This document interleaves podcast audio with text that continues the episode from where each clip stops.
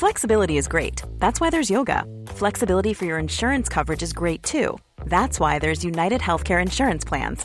Underwritten by Golden Rule Insurance Company, United Healthcare Insurance Plans offer flexible, budget friendly coverage for medical, vision, dental, and more.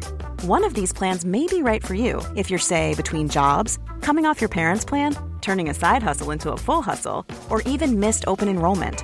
Want more flexibility? Find out more about United Healthcare Insurance Plans at uh1.com.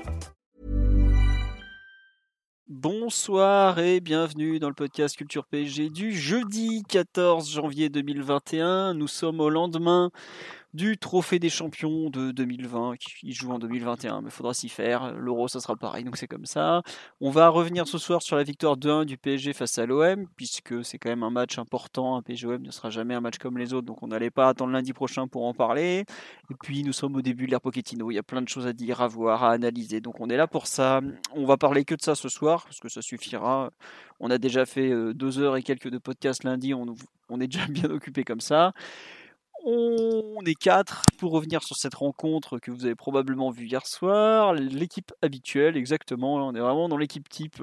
La, compo ne bouge pas. Autant vous dire que le groupe vit bien. Le groupe est dispo, pas de blessés, on en profite. Donc, bonsoir Mathieu. Salut Azes. Voilà, nous avons normalement Omar qui est là aussi. Bonsoir à tous. Voilà, et l'enfant terrible Simon qui est là également. Bonsoir messieurs, bonsoir à tous. Voilà, donc bonsoir à tous sur le live. Je vois déjà plein de, pseudonymes et autres que je vois, donc euh, très content de vous avoir avec nous ce jeudi. On va attaquer direct, puisqu'il y a quand même 90 euh, minutes de match à refaire, la prestation collective, les individualités. Le programme est le même que d'habitude, mais on est très content de vous avoir quand même. Euh, non, euh, ça y est, on me parle de Mathieu qui est tout fou sur la performance de Marquinhos, mais il y a, plein d'autres performances dont on va parler ce soir, effectivement. Euh, on nous demande où a été fait le pacte du podcast. Ben, le, pacte du podcast a été fait sur Discord parce que ça fait un moment qu'on ne s'est pas vu en vrai, pour être tout à fait honnête. Euh, mais bon, de temps en temps, Omar accueille l'enfant terrible qui n'a même pas de quoi regarder les matchs chez lui. Vous imaginez la déchance de ce, pauvre petit Simon. Bref, on va. C'est un membre de la famille, tu sais. Bah, je sais bien. Mais bon. Euh, on va attaquer tout de suite sur le fameux pouls du match, euh, puisqu'il faut bien le faire. Donc victoire 2-1, victoire très logique. Euh, on va pas se mentir, il y a quand même une bonne classe d'écart, n'en déplaise. La meilleure équipe n'a pas gagné, c'est ça que tu es en train de dire? J'ai envie de dire que le démago du Douro était en grande forme hier soir et nous a encore sorti quelques perles qui arrivent à énerver même ses propres supporters. Donc bon voilà. Euh, non, non, euh, monsieur Villas-Boas, euh, vous avez rêvé, la meilleure équipe a gagné hier de façon logique. Plus d'occasions, plus de tenue de balle, plus de maîtrise, plus de tout, tout simplement. Il faut quand même souligner un point très simple, malgré ce que veut bien dire le coach olympien, c'est que depuis l'arrivée de Pochettino, même depuis plusieurs mois, j'ai envie de dire, jamais Kaylor Navas n'avait eu, eu aussi peu d'arrêt à faire. Parce que hier, au moment de, de faire les perfs individuels du site, Kaylor Navas, bah, Walou, ou presque, aussi une tentative de lobe de 60 mètres qui doit être la première frappe cadrée et une frappe en angle très très très fermé de, de comment il s'appelle de Florian Thauvin que seul un Courtois des mauvais jours aura laissé passer quoi. Donc euh, au final euh, il n'y a pas eu grand chose côté adverse, même si effectivement ils ont vendu chèrement leur peau, ça on peut leur accorder, mais globalement le PSG a fait son match, a su marquer sur ses temps forts euh, un peu en Attendez, j'aurais même pu me souvenir à quel moment on a marqué, mais globalement, il y a un temps fort juste avant la mi-temps où on aurait pu marquer. C'est vrai que le deuxième but arrive peut-être un peu nulle part, mais les occasions étaient quand même assez largement en faveur de Paris. Bah oui, euh, Icardi marque à la 39e, donc c'est peu avant la mi-temps au final, et juste avant la mi-temps, il y a pas mal d'occasions. Paris marque le deuxième but peu avant de la fin du match, mais euh, malgré ce que disait le fameux Villas-Boas qui nous a expliqué que le 2-0 contre le cours du jeu, je trouve au contraire que le 2-0 était quand même plutôt dans le sens du match que le 1-1 même si effectivement la réduction du score de l'OM n'est pas non plus imméritée, parce qu'ils avaient quand même eu quelques opportunités qu'ils n'ont pas forcément très bien exploitées. Mais donc au final, un score euh, plutôt logique, j'ai envie de dire, dans l'ensemble, voire euh, est-ce que 3-1 n'aurait pas été euh, un score finalement peut-être plus représentatif? Peut-être, mais bref, il y a victoire au bout, sur un match comme ça, sur une finale, c'est bien tout ce qui compte. Notre entraîneur l'a souligné après la rencontre, pour avoir perdu quelques finales où ils n'avaient pas fait des mauvais matchs, le plus important reste toujours de gagner. Effectivement, on me rappelle sur la il y a eu deux buts refusés et deux barres Donc ça montre un peu la domination euh, du, du, PSG. Je me souviens plus de la deuxième barre transversale. Je vois bien celle d'Icardi, mais la deuxième, euh, j'arrive pas à visualiser quand elle est. Bon, c'est pas très grave. Malgré tout, il y a quand même une, belle domination. Euh, concernant le contenu du match, bah, le PSG a quand même assez vite euh, pris la mesure de, l'OM. Il y a quart, un premier quart d'heure où Marseille arrive à bien gêner, en, à presser. Donc bah, forcément le match est assez équilibré. Et puis peu à peu, Paris installe son jeu, commence à, à fluidifier sa circulation et ça, ça paye. Il y a un premier temps fort parisien, il me semble, au bout de, de 20 minutes. Euh, qui commence à, qui montre un peu, mais Marseille revient dans le match et arrive à tenir. Il y a donc ce deuxième temps fort parisien un peu avant la mi-temps avec donc le but et plusieurs occasions, notamment la, frappe terrible d'Icardi sur la barre transversale, le corner ensuite qui suit de Di Maria où Camara est pas loin de mettre contre son camp. Bref, voilà. Deuxième mi-temps un peu plus, un peu moins de rythme, un peu plus euh, brouillonne des deux côtés. Qui, faut quand même rappeler que les deux équipes jouaient leur troisième match en huit jours. Je pense que ça s'est vu en deuxième mi-temps. Ça manquait de, jus, ça manquait peut-être de, vivacité. Et c'est là d'ailleurs où je trouve que Villas-Boas a été assez intelligent, c'est qu'il a quand même fait des changements très rapidement. Il, il y a trois joueurs qui ont changé avant même la 55e, ce qui est quand même très tôt. Bon, alors dans le tas, il y a un gardien parce que c'est sur blessure, mais euh, globalement, il a, peut-être tenté plus vite de faire évoluer, euh, de, jouer sur l'aspect physique. Bon, ça n'a pas non plus changé grand-chose, grand-chose. Et puis le PSG avait quand même pas mal de, maîtrise. Marseille n'arrivait pas vraiment à être dangereux malgré tout euh, sur des comptes. Enfin, il y avait des opportunités, même pas des occasions. Et finalement, bah, la, fin de rencontre est un peu, un peu faux folle avec des, équipes qui globalement se lâchent complètement et euh, en font un match de coupe un peu plus. Euh, je pense euh, bah, le PSG met le 2-0, mais après fait un peu n'importe quoi sur les quelques contres. Et Marseille, au contraire, attaque réellement pour le coup pour ces dernières minutes et donc va, va être un peu dangereux. Mais malgré tout, sur la prestation collective, il n'y a quand même pas trop photo. Mais c'est vrai que, comme on le dit sur live, la deuxième mi-temps est un peu plus compliquée. Il y a une seule frappe cadrée. Bon, euh, bah d'ailleurs, ça doit être le penalty, puisque euh, oui, c'est ça, c'est le penalty. Euh, voilà. Bon, dans l'ensemble, un match que j'ai trouvé par contre pas du tout pochettiniesque. Par autant les deux premiers, j'avais trouvé qu'il y avait beaucoup des marqueurs de de la volonté de Pochettino de jouer. Autant celui-là, j'ai trouvé que c'est un peu les, en fait, les caractéristiques des joueurs qui avaient fait le match. Je sais pas si vous voyez un peu ce que je veux dire, savoir que on a joué sur les qualités de nos joueurs et pas sur les, sur comment dire, sur les les envies de, de Pochettino plus que chose. Par exemple, tu es en train de dire qu'on a joué au football au lieu de faire de l'athlétisme? Non, parce que euh, des trois matchs, par exemple, c'est peut-être celui que j'ai le, le, moins aimé en termes de, de vision collective, en fait. C'est-à-dire que là, chacun a fait sa partition, donc elle est très bonne parce qu'on a des joueurs de, de, grande qualité. Mais je suis pas certain que d'un point de vue rendu collectif et d'un point de vue euh, idée de jeu, ce soit le, le match qui, qui satisfasse le plus le staff. Euh, et d'ailleurs, c'est peut-être un peu pour ça qu'on perd le fil en deuxième mi-temps, malgré quelques très belles perfs individuelles. Mais autant, je trouve que les deux premiers matchs, on avait eu des, des performances euh, collectives, peut-être euh, plus où les joueurs sont plus reliés les uns aux autres. Autant là, on a par exemple des individualités qui ont été très fortes et d'autres euh, un bon cran en dessous, alors qu'elles jouaient juste à côté. Voilà. C'est un peu, voilà, c'est un peu ça mon mon ressenti sur cette euh, rencontre je sais pas, en général. Je sais pas Mathieu ou Simon si vous voulez compléter un peu ce, ce pouls du match euh, qui est un peu parti dans tous les sens, je m'excuse. Euh, moi, je n'aurais pas tout à fait la même interprétation que toi hein, sur le, le, rendu collectif, mais je, je, peux voir où tu vas aller dans, dans la direction où tu veux aller, euh, dans le sens où on n'a pas fait le même type de match que les deux premiers, on a joué sur un tempo plus lent, on a mis moins de rythme et on est moins parti dans tous les sens et ouais. par conséquent, on a moins concéder d'occasion à l'adversaire, notamment en contre-attaque. Il y avait peut-être plus un match de contrôle. Et bon, je pense que c'est pas étranger non plus, ni à la disposition qu'avait choisi Pochettino, ni aux joueurs qui avaient été mis en place. Évidemment, il y avait le retour de Paredes, un profil extrêmement différent de, ceux qui étaient alignés jusque-là. Il remplaçait numériquement Gay. Donc, c'est pas, c'est évidemment pas du tout le même type de joueur. Et surtout, il remplaçait numériquement Gay, mais il remplaçait dans la fonction aussi Ander Herrera, puisque c'est lui, cette fois, qui prenait en charge la première relance du PSG et non plus Ander qui se situait un petit cran euh, légèrement au-dessus, soit un peu en parallèle, soit légèrement au-dessus de, de, Paredes. Et cette fois, pour ce match-là, contrairement à ce qu'il avait fait face à, face à Brest, euh, où même si les positions variaient beaucoup, Di Maria partait de, de zones un peu plus excentrées, là, on a vraiment eu la sensation que Pochettino euh, visait une sorte de carré dans l'entrejeu, euh, avec Di Maria et Verratti ensemble dans, entre les lignes, dans le dos de, de Camara, Gay et, et Rongier.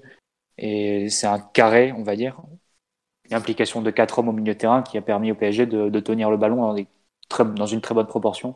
Je dirais sur l'ensemble de la première heure. Euh, globalement, Paris tenait, le ballon, était en contrôle. ne se crée pas tant, tant d'occasions que ça, parce que effectivement, Navas n'a pas eu d'arrêt à, faire, Mandanda puis Pelé n'en ont pas eu beaucoup non plus. Bon, évidemment, il y a des hors-jeux qui sont sifflés, mais ça reste des actions qui sont, hors-jeu. Euh, donc, mais sans se créer vraiment d'occasions et sans euh, être très déséquilibrant, Paris m'a semblé vraiment en contrôle sur, euh, sur ce match, au moins sur la, première heure. Euh, partant d'une base euh, autour de, de, Paredes, Herrera, Verratti, Maria qui ont bien fait circuler le ballon. Marseille a tenté un peu de presser au début et passé les deux, peut-être les deux, trois premières situations de, début de match, on était un peu surpris. On a commencé à trouver des solutions, notamment par l'utilisation des latéraux qui, qui, ressemblait un peu à ce que faisait Emery à un moment de sa première saison. Euh, Kurzawa souvent trouvé, trouvé seul avec un peu de, un peu de champ pour, pour attaquer.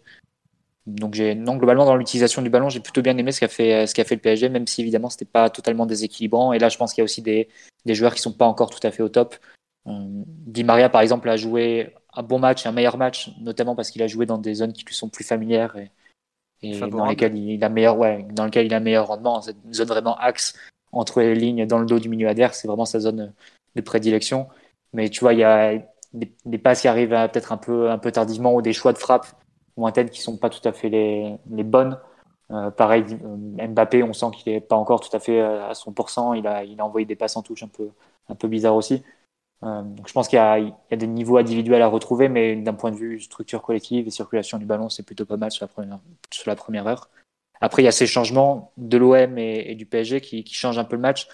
PSG passe à être un, peu plus vulnérable sur son côté droit. Euh, enfin, sur son côté gauche, pardon, sur le côté droit de l'OM. Euh, avec le, le, repositionnement de Diallo, l'arrivée de Kimpembe qui évidemment reprend le, match en, cours de, rencontre. Et, euh, et, Neymar aussi qui, qui a un travail un peu moins un régulier que, que celui d'Mbappé sur le plan défensif parce que Mbappé a plutôt bien tenu les, les, les fois où il était appelé à, à, se repositionner derrière la balle.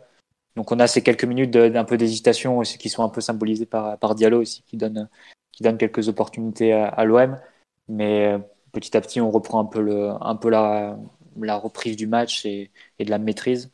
Et au final le deuxième but, je sais pas s'il est mérité ou non, mais on n'a pas non plus senti que l'OM pouvait, euh, pouvait vraiment revenir à un partout, mériter de revenir à un partout, ou bien vraiment sur des actions vraiment isolées comme la frappe de, Rongier en, en, milieu de deuxième période, mais qui vient d'une perte de balle parisienne un peu, un peu plus haut. Mais on était rarement dans une sensation de déséquilibre qu'on avait pu trouver comme face à, comme face à Brest, par exemple, ou même face à Saint-Etienne.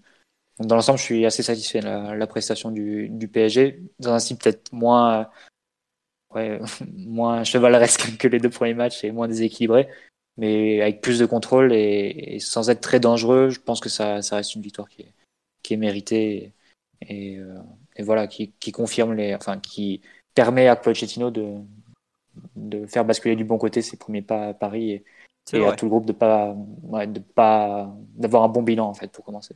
Ouais, non, mais tu, tu, as, base, bonne tu, as, tu as, totalement raison, effectivement, de, de souligner ça, parce que je ne l'ai pas dit, mais c'est. Euh c'est quand même euh, son bon déjà c'est son premier titre c'est cool mais c'est vrai que enfin il avait fait une victoire un nul jusque là bon en championnat bah, c'est pas extraordinaire mais c'est pas dé, déprimant non plus.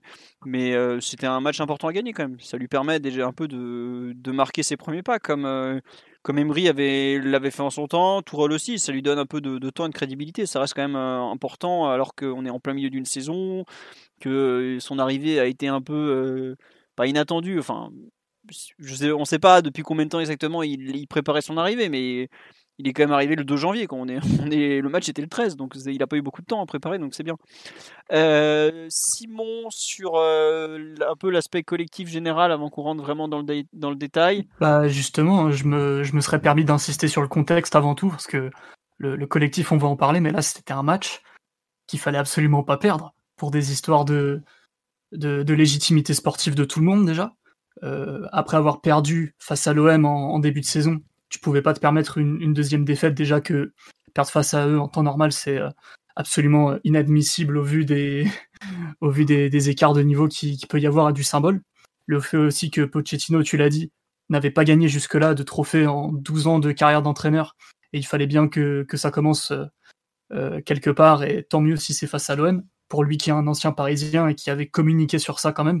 C'est pas comme s'il l'avait euh, totalement ignoré ou qui s'était un peu défilé sur ça. Il avait assumé la volonté de, de vouloir euh, euh, gagner en tant que coach du PSG, en, tant qu'ancien joueur aussi. qui, qui, ressent ce, qui ressent bien ce que ça veut dire de, jouer l'OM dans un match important. Donc ouais, vraiment, je pense que peut-être on s'en s'en souviendra peut-être pas forcément comme d'un grand moment, mais en revanche, si on avait perdu face à l'OM ce match-là, ça aurait fait des ordres à, des, à tous les niveaux. quoi.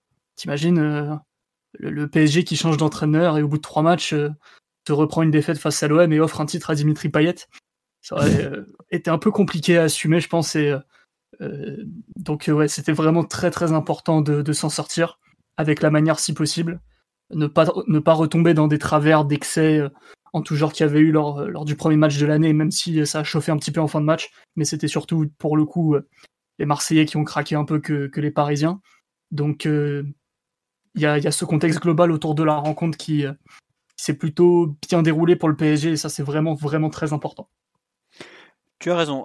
Euh, non, c'est vrai que sur le contexte, j'en ai pas beaucoup parlé, mais effectivement, c'est resté quand même assez calme en général. Il y a eu, euh, il y a pas, bon, il y a eu un, un mauvais geste, même plusieurs. C'est quand Alvaro est parti en croisade tout seul dans sa tête, comment dire, pas très garnie, face à Neymar. Mais euh, globalement, le, d'ailleurs, euh, Pochettino, euh, dans sa conférence de presse d'après-match, même au, micro de la télé, il en a parlé, le fait qu'on ait gardé nos nerfs, qu'on n'ait pas fait n'importe quoi. c'est, c'est bien. C'est-à-dire qu'il y a, quand même une. ils sont capables, malgré l'émotivité sud-américaine, chère à notre ancien entraîneur, de garder leurs nerfs et de pas faire n'importe quoi. Faudra, moi, ce dont j'ai un peu peur maintenant, c'est le, le, enfin un peu peur, façon de parler, le match du 7 février, le OM PSG en championnat qui pour le coup risque d'être vraiment bouillant. Même s'il se jouera à huis clos, je pense que ça change quand même pas mal de choses. Voilà, parce qu'on dit sur live, j'ai eu peur que Neymar dégoupille quand Alvaro l'attaque, mais Neymar a été quand même assez remarquablement calme face à, l'excité de la défense centrale adverse. Donc il faut, saluer la bonne tenue comportementale des, joueurs. Omar, sur le, match en général, avant peut-être qu'on déroule un peu sur l'aspect rendu collectif et tout ça. Ah, est-ce que tu veux qu'on te laisse gérer des problèmes d'éducation, mon cher, ou non, ça va aller Non, non, non, tranquille, il n'y a pas de souci. C'est l'énergie poquetinienne qui, règne chez moi. non, euh, bah, globalement, moi, plutôt très satisfait de, de, la, de la rencontre.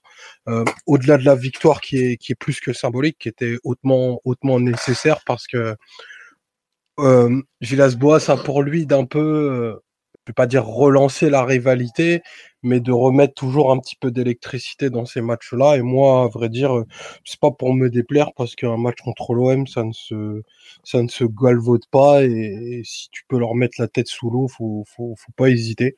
Donc c'est ce qu'on a, c'est ce qu'on a plutôt bien fait dans une partie euh, globalement maîtrisée, euh, d'un niveau technique euh, plutôt, plutôt très élevé et plutôt sur des sur des standards plutôt hauts par rapport à ce qu'on a fait cette année. Donc ça, c'est très bien. Euh, c'est le premier cycle de, de, travail entre guillemets de, de qui est, qui est ponctué par, par cette victoire-là. C'est une victoire qui, qui a été longue à se dessiner, mine de rien, parce que euh, bien que des deux côtés, il n'y ait pas eu une, une somme importante d'occasions claires, euh, je trouve que la deuxième période des, des joueurs adverses était, était intéressante. Ils ont essayé euh, ben, d'attaquer la, la profondeur côté gauche à plusieurs reprises en mettant du nombre et, euh, et qu'on a réussi à défendre ben, collectivement ces situations-là. Donc ça, c'était vraiment très appréciable et au-delà de ça, euh, je trouve que les, les, même les images de, du post-match. Euh, la, la, victoire qui était qui était célébrée, qui même même le chambrage, hein, on peut on peut appeler ça comme ça parce qu'il y en a eu très clairement.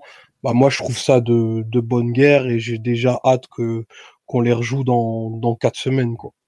Parce que bah je sais que ça c'est trois semaines. Ouais quatre semaines c'est le Barça déjà. Donc ouais ça, va, aller... vite. Hein. Ah non, peut-être peut 4 semaines, t'as raison. Enfin, 3 semaines et demie, ça doit être ça, puisqu'on on les joue le 7 février. Donc, c'est 3 semaines et demie, bah c'est ça, pile. Ouais, trois semaines et demie. Donc c'est bien parce qu'en plus dans ces trois semaines et demie, je crois qu'on a deux fois une semaine pour pouvoir travailler complètement. Donc euh, Pochettino et, son staff vont pouvoir ben, continuer euh, bah, d'implémenter ce qu'ils ce veulent de, de cette équipe. Où on commence à voir une une semblant, un semblant de patte, mais ça on en parlera euh, de manière un peu plus approfondie. je me permets de à te couper, juste euh, ex- exceptionnellement, Omar. Euh, on joue je- le 22 février, le vendredi 22 février, euh, janvier, pardon, contre Montpellier au parc, et ensuite on rejoue le 31 seulement, le dimanche 31. Euh, alors, il y a- à moins que le match ait été décalé, mais il me semble qu'on joue le dimanche 31 à 15h. Ouais, c'est ça. Donc, il va avoir 9 jours d'affilée pour travailler. Euh, dans une saison du PSG, c'est même pas rare, c'est rarissime. hein. Je vous laisse- C'est un Ouais. truc qui n'arrive jamais en général. Donc, c'est top pour lui. Là, là euh, pour le coup, le calendrier, la Ligue nous a fait un beau cadeau en nous mettant le 22 puis le 31. Ça, c'est vraiment cool. Quoi.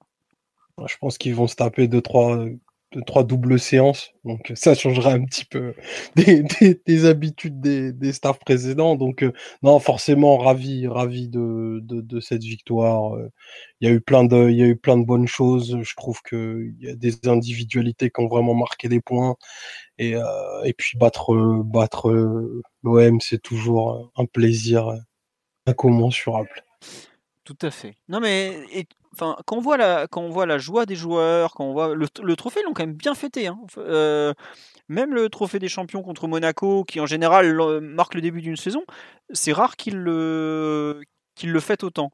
Donc euh, je pense que ça leur tenait à cœur. Et puis visiblement, ce qui s'était passé en septembre n'aurait quand même pas été trop digéré, hein. malgré euh, s'ils sont globalement restés plus ou moins calmes avant la rencontre l'exubérance qu'ils ont montrée au moment de, fêter ce titre euh, montre que ça leur tenait peut-être aussi plus à cœur qu'on l'imaginait. Puis peut-être aussi le fait de, vouloir faire plaisir au nouveau coach. On avait vu pareil des, des grandes scènes de jeu avec Tourelle euh, après Monaco, avec Emery aussi. Donc bon, voilà. On nous dit est-ce que je suis le seul à avoir eu la sensation de voir une équipe hier, chose rare les derniers mois. Bah oui. Enfin moi, j'avoue que j'ai pas. Je suis un peu perplexe ça. Ce que je dis un peu dans, le pouls du match, c'est un peu la façon dont, dont le PSG a joué. euh, en fait, un truc tout bête, par exemple, le contre-pressing, bon, alors c'était compliqué d'en mettre puisque l'OM a très peu eu le ballon et joué volontairement de façon rapide vers l'avant, mais on l'a pas trop vu. Et il y a un truc mec, qui m'a plus euh, un peu, euh, peut-être pas choqué, mais qui a retenu mon attention, c'est en fait sur les premiers matchs, on jouait de façon très rapide, très intense, même dans les passes.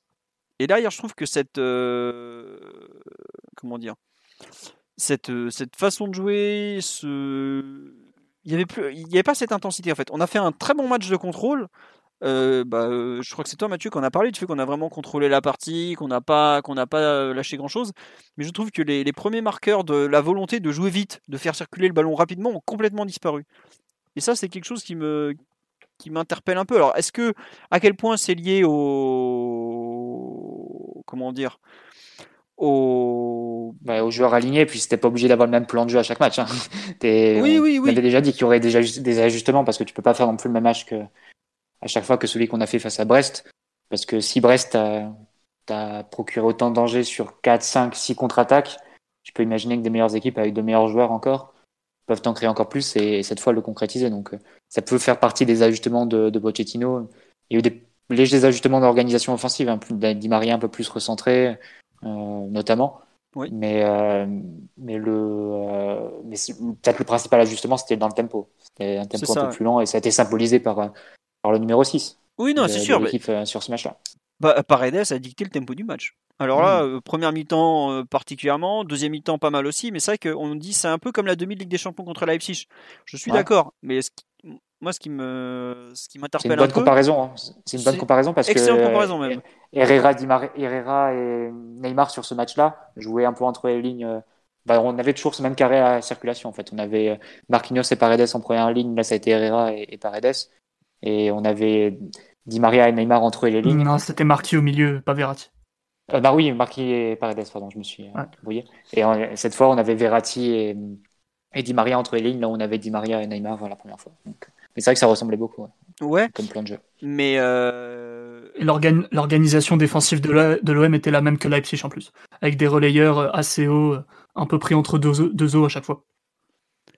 ouais, d'accord. En fait, le- eux, peu importe, j'ai envie de dire, mais moi c'est vraiment un peu le fait que un, en fait, jusque-là, Pochettino a fait jouer les joueurs comme ils avaient envie que lu- lui joue.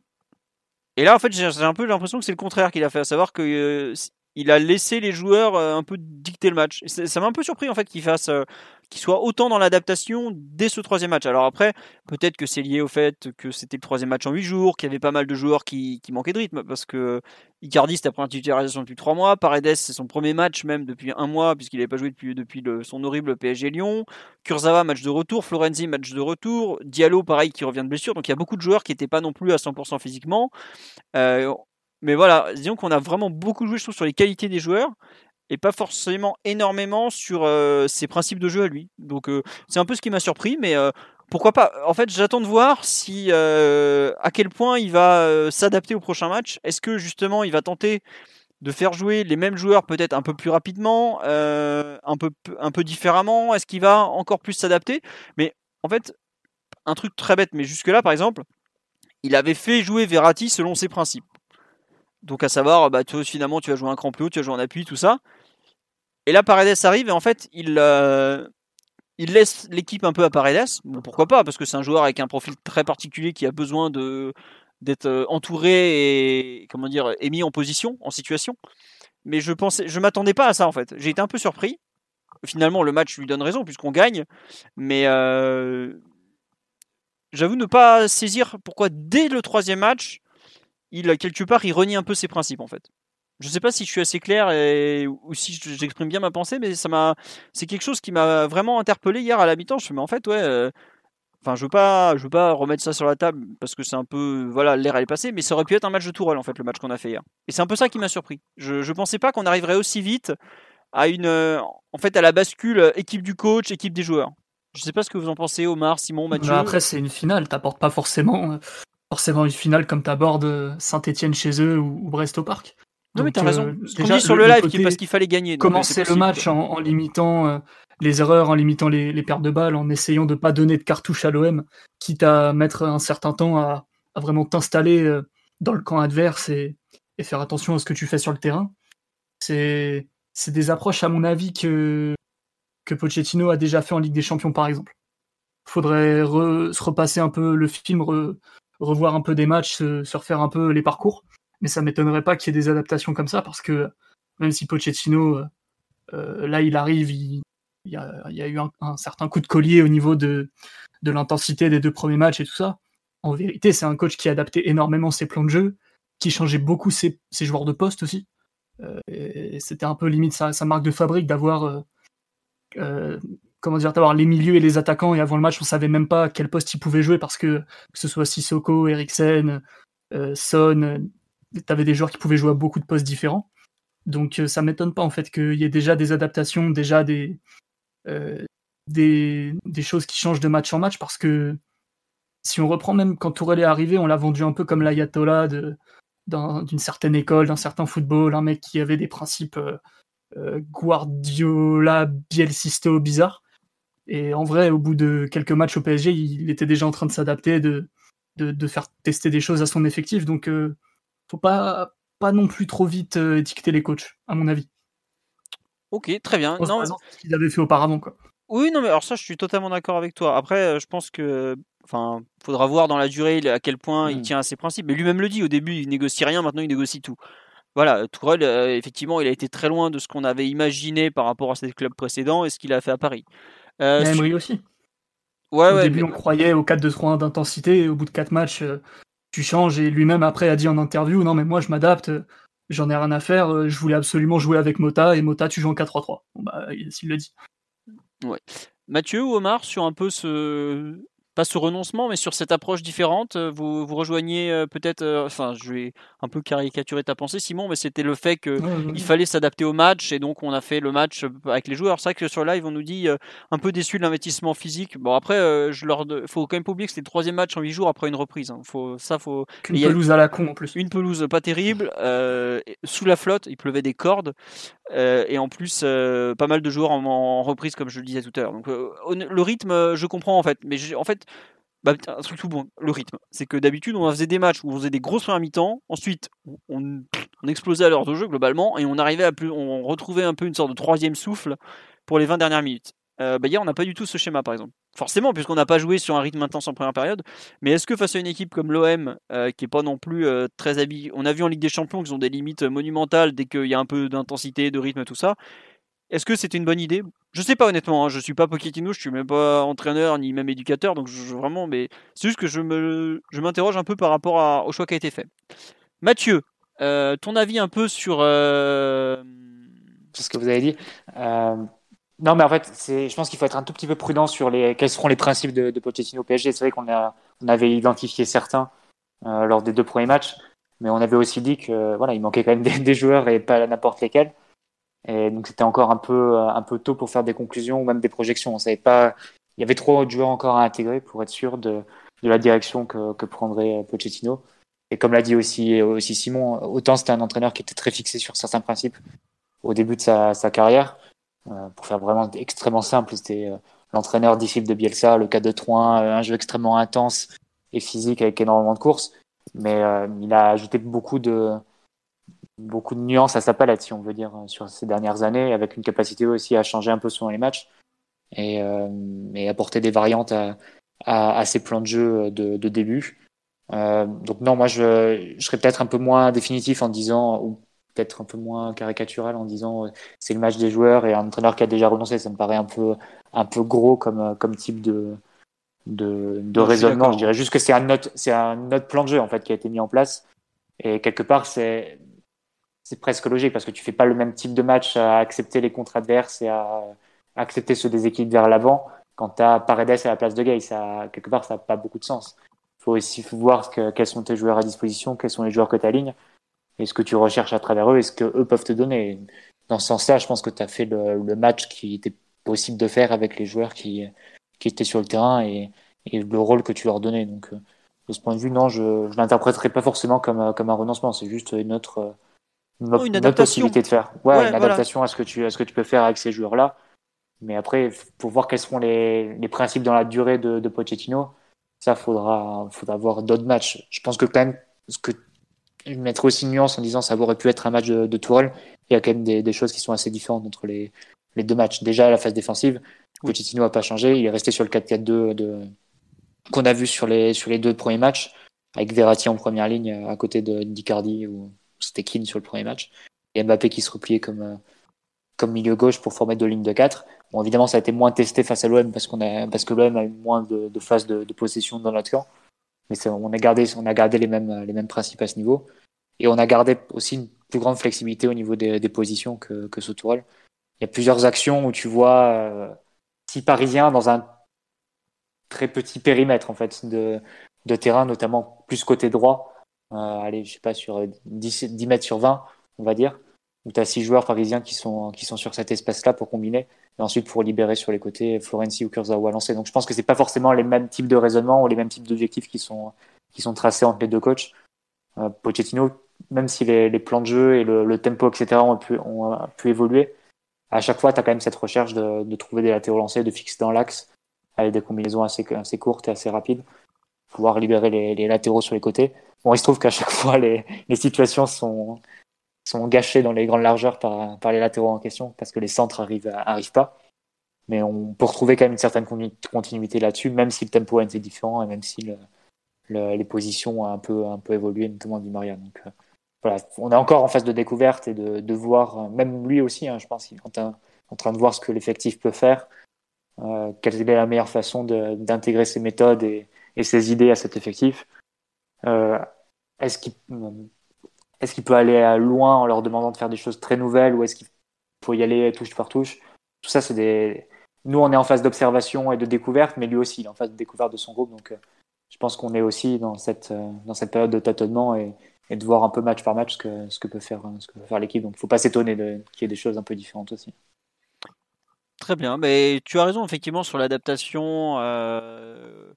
On nous dit adaptation spécifique ou plan de jeu de Pochettino face au Barça, bah, on, verra, on n'en est pas encore là. Il y a, pas mal de, de matchs encore, il y y a pas mal de, choses à voir. Enfin, un truc tout bête. Euh, Aujourd'hui, Pochettino, il n'a pas commencé un match avec Neymar et Mbappé au coup d'envoi. Euh, il n'a pas commencé même un match avec Neymar au coup d'envoi. Il y, a, il y a plein de choses qui, sont encore à, évaluer pour lui. Il a vu, euh, il a vu Florenzi et Kurzawa pour la première fois en jeu. Euh, il manque. Draxler n'a jamais été titularisé, par exemple. Il joue bah, d'ailleurs il a même pas joué. Il a encore beaucoup de joueurs à évaluer, donc je pense qu'on aura pas mal de matchs comme ça où il va être peut-être entre ses principes à fond, comme ce qu'on a vu notamment en première mi-temps à Saint-Etienne ou à Brest où il était dans il a vraiment attaqué la méthode et tout ça en mode allez vite vite vite on met les principes de jeu on voit ce que ça donne et tout ça et euh, d'autres matchs où il sera peut-être plus dans l'adaptation dans le fait que bah, comment dire l'adversaire joue dans un schéma spécifique euh, ce genre de choses quoi on verra, on en est qu'au tout début, donc c'est pour ça que c'est intéressant. Quoi. Euh, tiens, on nous dit, au vu de l'entrée d'hier, est-ce qu'on peut en conclure que Neymar à gauche ou en 10, c'est clairement pas défini aussi? Bah, Il a joué à gauche hier, Neymar. Ouais, il joue plutôt à gauche, mais après, faut... moi perso, je vais pas m'avancer sur qu'est-ce que... où Neymar jouera dans les trois prochains mois. Pareil, est-ce qu'on dit que dès qu'il y aura Neymar, il y aura Mbappé à droite? Euh, On rappelle, il a pas il a pas vu jouer Rafinha non plus. Et lui, pour le coup, c'est clairement un prétendant au poste de 10. Euh, il y a encore beaucoup, beaucoup, beaucoup de choses à découvrir. On, on en est qu'au tout début, c'est ce que je disais. Pour l'instant, par exemple, la première demi-heure de jeu de Neymar Mbappé sous Pochettino, il y en a un côté gauche, l'autre côté droit. C'est quelque chose qu'on a pratiquement jamais vu sous Tourelle. Il l'a fait euh, une fois à Manchester, avec un certain succès. Sinon, le reste du temps, au tout début aussi. Au tout début, quand il est arrivé, ouais. Tu vois, je m'en souvenais même pas. Mais euh... bah, Liverpool. Euh, oui, oui, tu as raison, oui, à Liverpool, oui, effectivement, euh, puisque, oui, enfin, je sais pas si on peut appeler ça un match, tellement ça avait été dégueulasse, mais il y a quand même pas mal de, de choses qui vont évoluer au cours des prochaines semaines, donc on va voir. Omar, on ne t'a pas entendu, éducateur préféré. Euh, sur l'aspect un peu euh, collectif d'hier, la façon dont tu lis le match, euh, qu'est-ce que tu en penses? Par rapport à, ce que tu disais, ce sport en même temps, il appartient aux joueurs. Hein. donc les, peut-être que, que avait une approche et que les joueurs sur le terrain avaient d'autres sensations. en même temps, tu as certains joueurs qui sont tellement spécifiques que si tu mets, prends le cas de Paredes, dont on reparlera forcément beaucoup parce que c'est un acteur euh, fondamental de, cette rencontre et de, son, et de son déroulement. Si tu le mets dans son contexte le plus favorable, c'est-à-dire en meneur reculé, avec un tempo de match qui lui sied, bah forcément, euh, tu vas avoir des phases de ton jeu qui vont être forcément impactées et qui correspondaient peut-être pas au, match parfait que que s'en fait euh, que l'idée que se fait euh, dont se fait Pochettino pardon. Mais par contre, ben ça t'a permis d'avoir ben, une maîtrise globale assez nette sur les débats globalement, on va dire sur trois quarts du match et un et un niveau technique. Euh, si tu si t'ajoutes à, à Paredes des, des gens il arrive à avec lesquels il arrive à se connecter facilement. Je pense à je pense à Diallo, je pense à Mbappé, Di Maria, bah, quasiment tout le monde. Bah, ça te permet de faire euh, bah, le, le, match qu'on a fait qu'on a fait hier et moi j'y vois pas j'y vois pas un renoncement parce que je pense que Pochettino a pas encore idée assez arrêtée ni fermée sur la globalité d'une rencontre pour dire ben voilà ça c'est le chemin que ce groupe doit prendre mais euh, je vois plutôt un signe un signe d'intelligence et on a on a assez loué la la flexibilité du du staff euh, précédent pour ne pas euh, ben, mettre en lumière celle dont, dont, l'équipe de Pochettino a, fait preuve hier. Donc non, le franchement, c'est pas une grande partie, mais c'est une grande rencontre parce que c'est une grande rencontre, c'est une bonne rencontre parce qu'elle te donne du corps en fait dans, dans, dans ce qu'on essaie dans ce qu'on essaie d'entreprendre. Tu, tu, peux développer cette histoire de donner du corps dans ce qu'on essaie d'entreprendre? Euh, Bah en fait, comment je peux expliquer ça facilement? Euh, tu, on, euh, Pochettino, tu le disais, il est arrivé il y a dix jours. Oui. Même si on va dire que, allez, globalement, ça doit faire je pense, plusieurs semaines qu'il est, qu'il est au courant, mais il n'a pas la main sur cet effectif. Il a des idées, euh, ben, j'ai pas envie de dire comme, comme tout le monde, mais il a euh, une image d'un groupe sans en connaître euh, sa vie, sans en connaître euh, ce qui l'anime.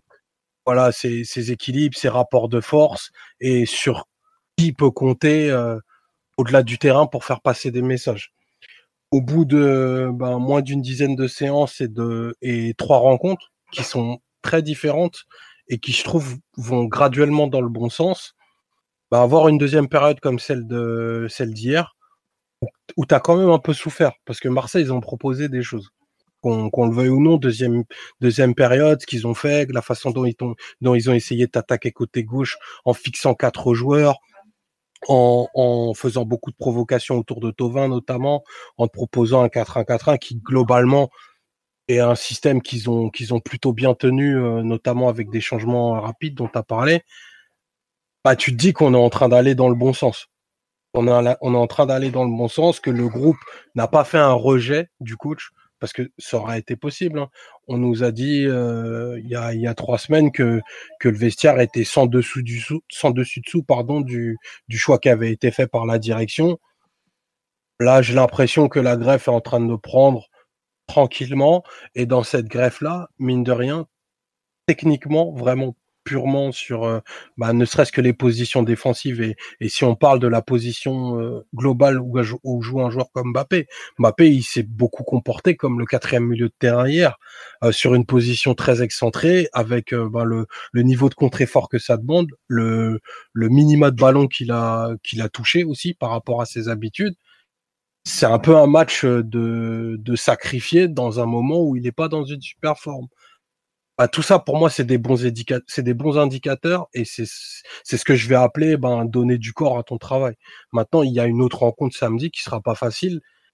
Si tu t'en sors bien avec peut-être d'autres joueurs, tu arrives à concerner tout ton groupe et à emmener tout le monde vers là où tu veux aller.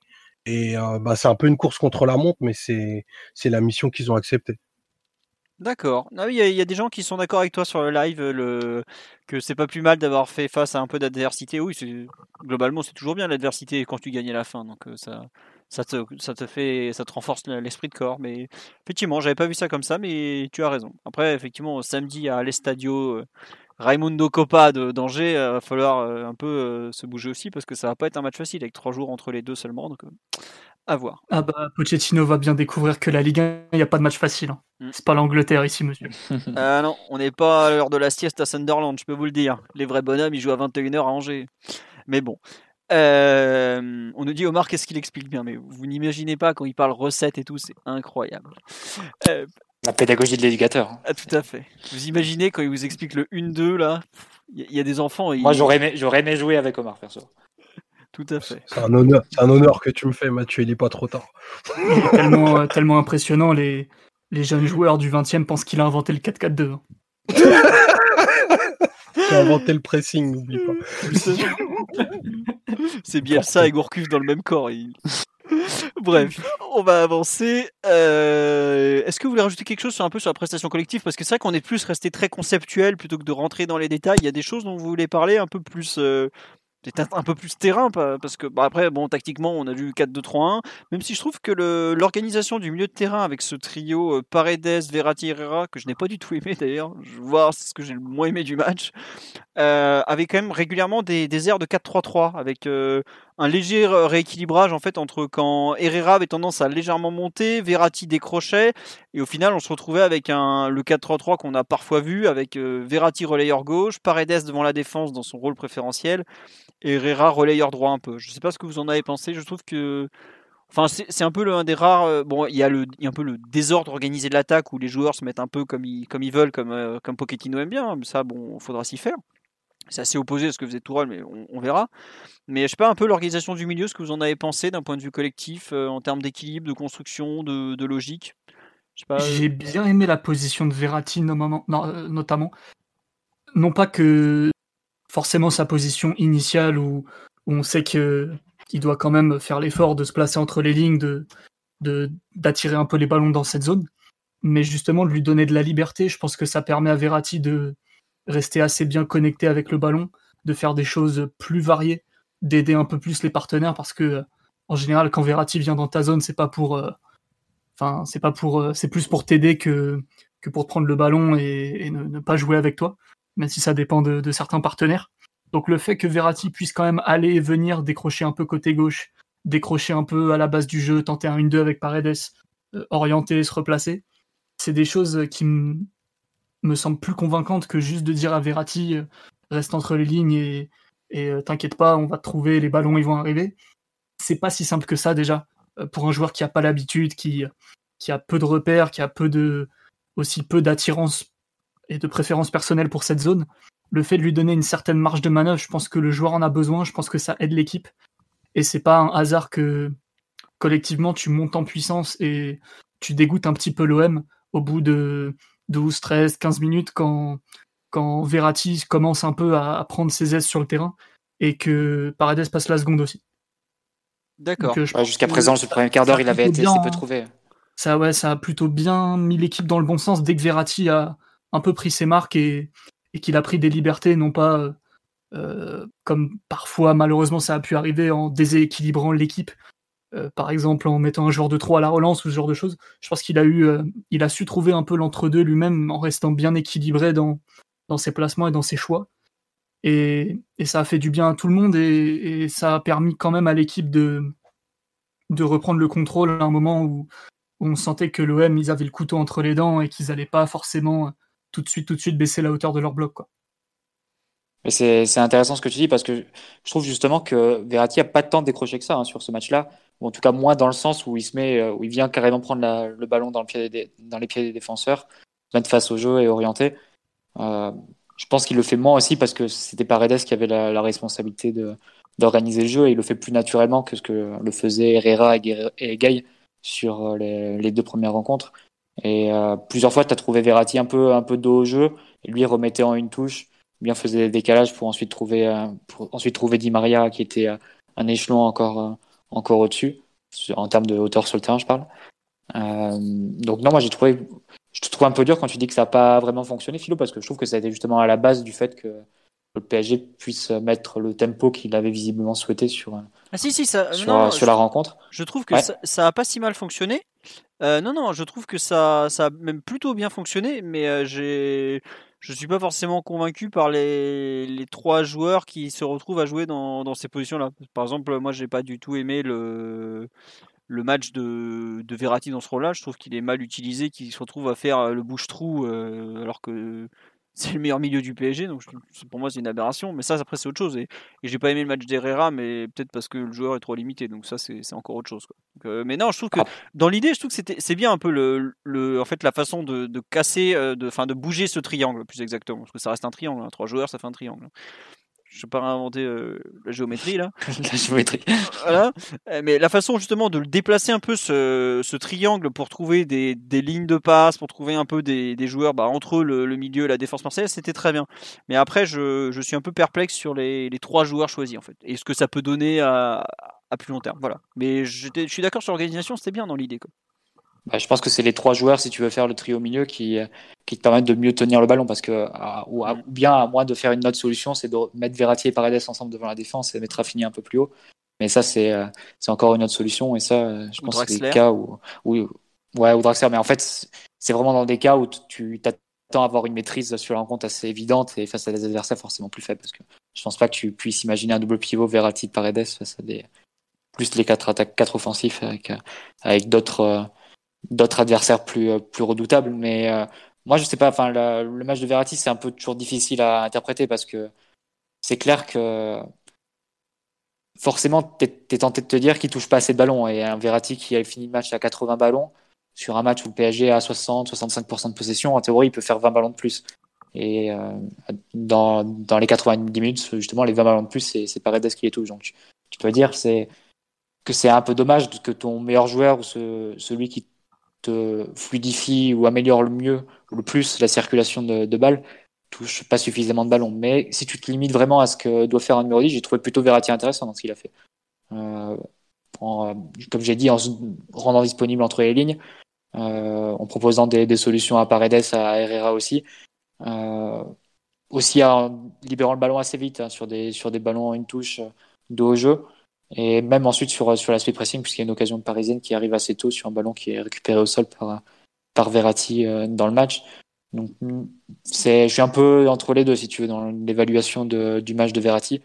Euh, je, pense qu'il fait un bon match intrinsèquement, mais euh, forcément, c'est pas le rôle où il est le, le plus exploité, le mieux, euh, le plus à son aise, où il peut donner le plus de choses à son équipe. Donc après, ça dépend un peu de, de ce que, de ce, comment Pochettino veut utiliser ses qualités en fonction de, de ce qu'il attend de, son équipe. Ça, ça, forcément, tu te, tu te prives de sa présence à la, base du jeu et dans, la circulation du ballon quand tu le fais, quand tu le fais stationner un peu 10-15 euh, mètres plus haut. Ça, évidemment, ça, ça retient la qualité à, l'équipe. Mais si tu te bases vraiment dans ce que doit faire un numéro 10 ou dans le rôle qui lui a été attitré, je l'ai plutôt trouvé, trouvé bon quand même. Oui, Donc, euh, voilà. Après, ça dépend un peu des, des, de la perception et de ce que, de ce que, de ce que tu attends. Non, non, mais ça, ça enfin, tu as raison quand tu dis qu'en 10, il fait le match qu'il doit faire, par exemple. Enfin, c'est un faux 10, c'est une sorte d'appui haut, en fait.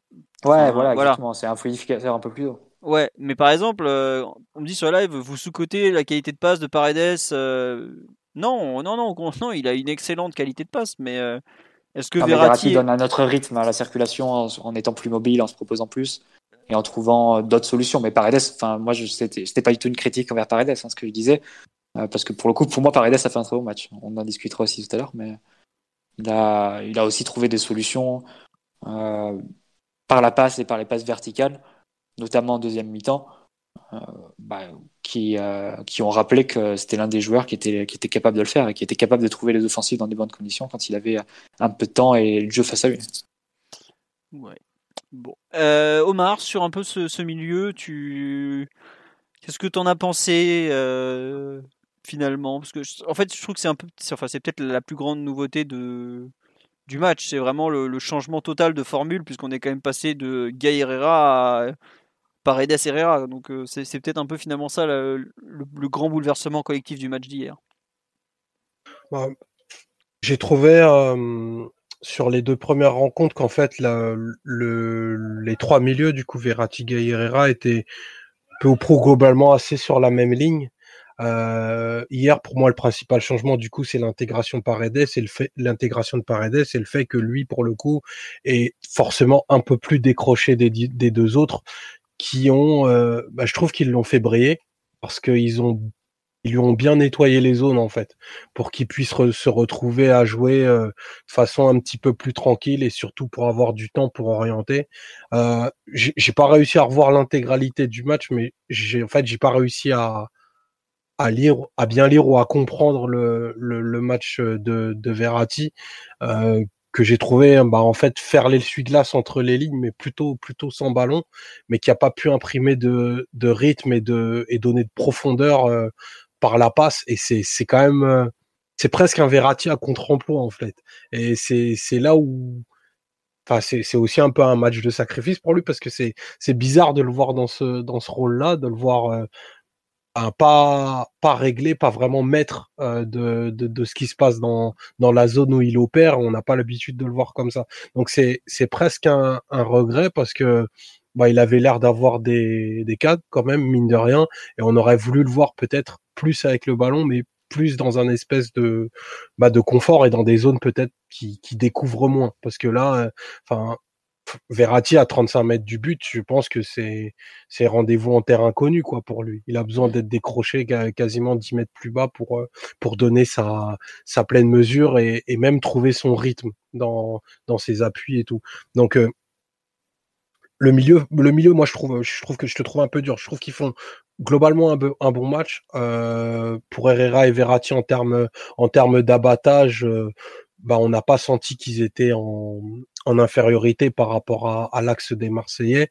Et je trouve qu'ils ont vraiment bien, bien, euh, enfin, ils ont fait un bon boulot pour Vera, pour, euh, pour Paredes.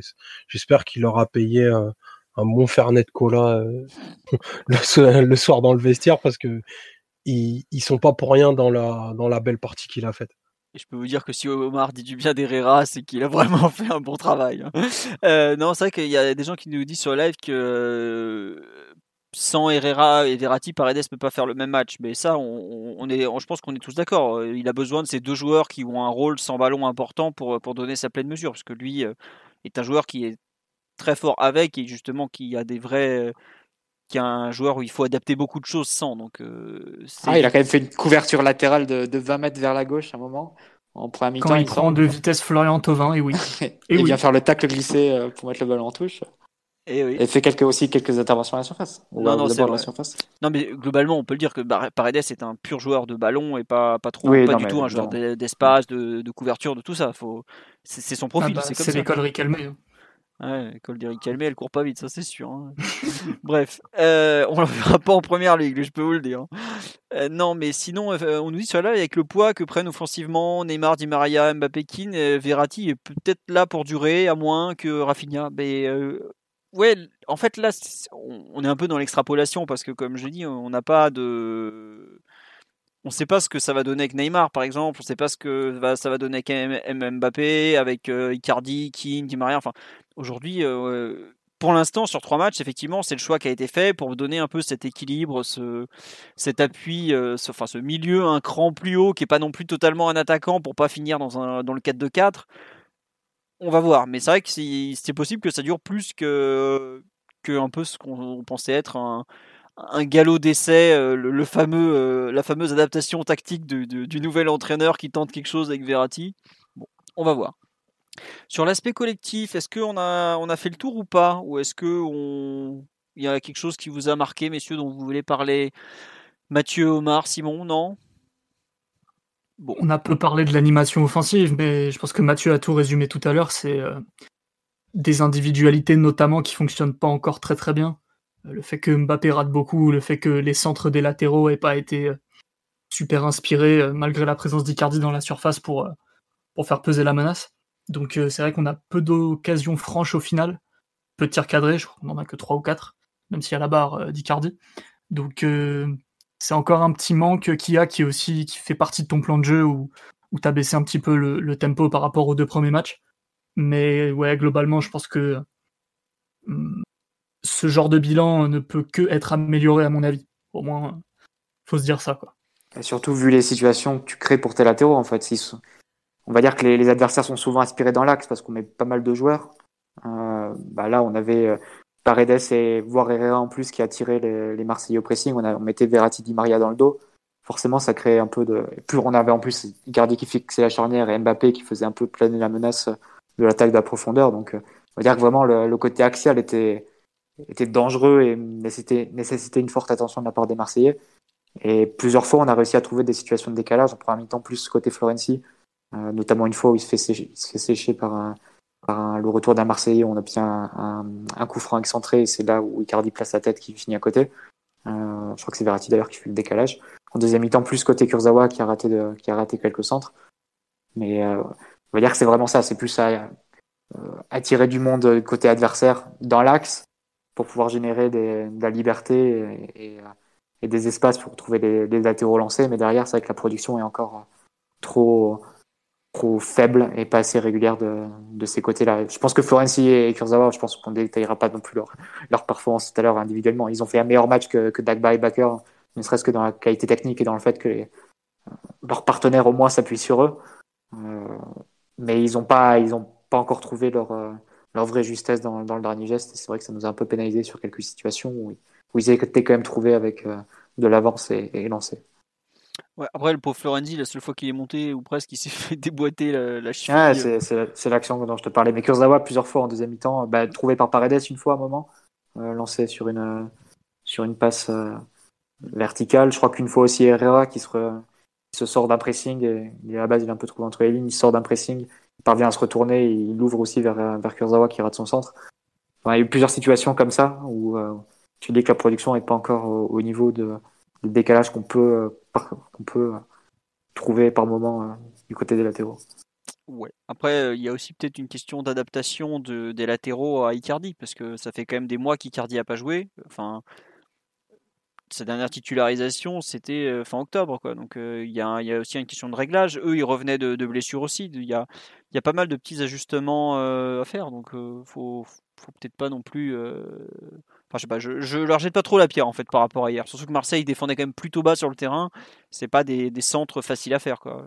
Il y a eu des fois où je pense notamment à, à Kurzawa, le, centre n'était pas si mal vu que ça dans, l'idée. Bon.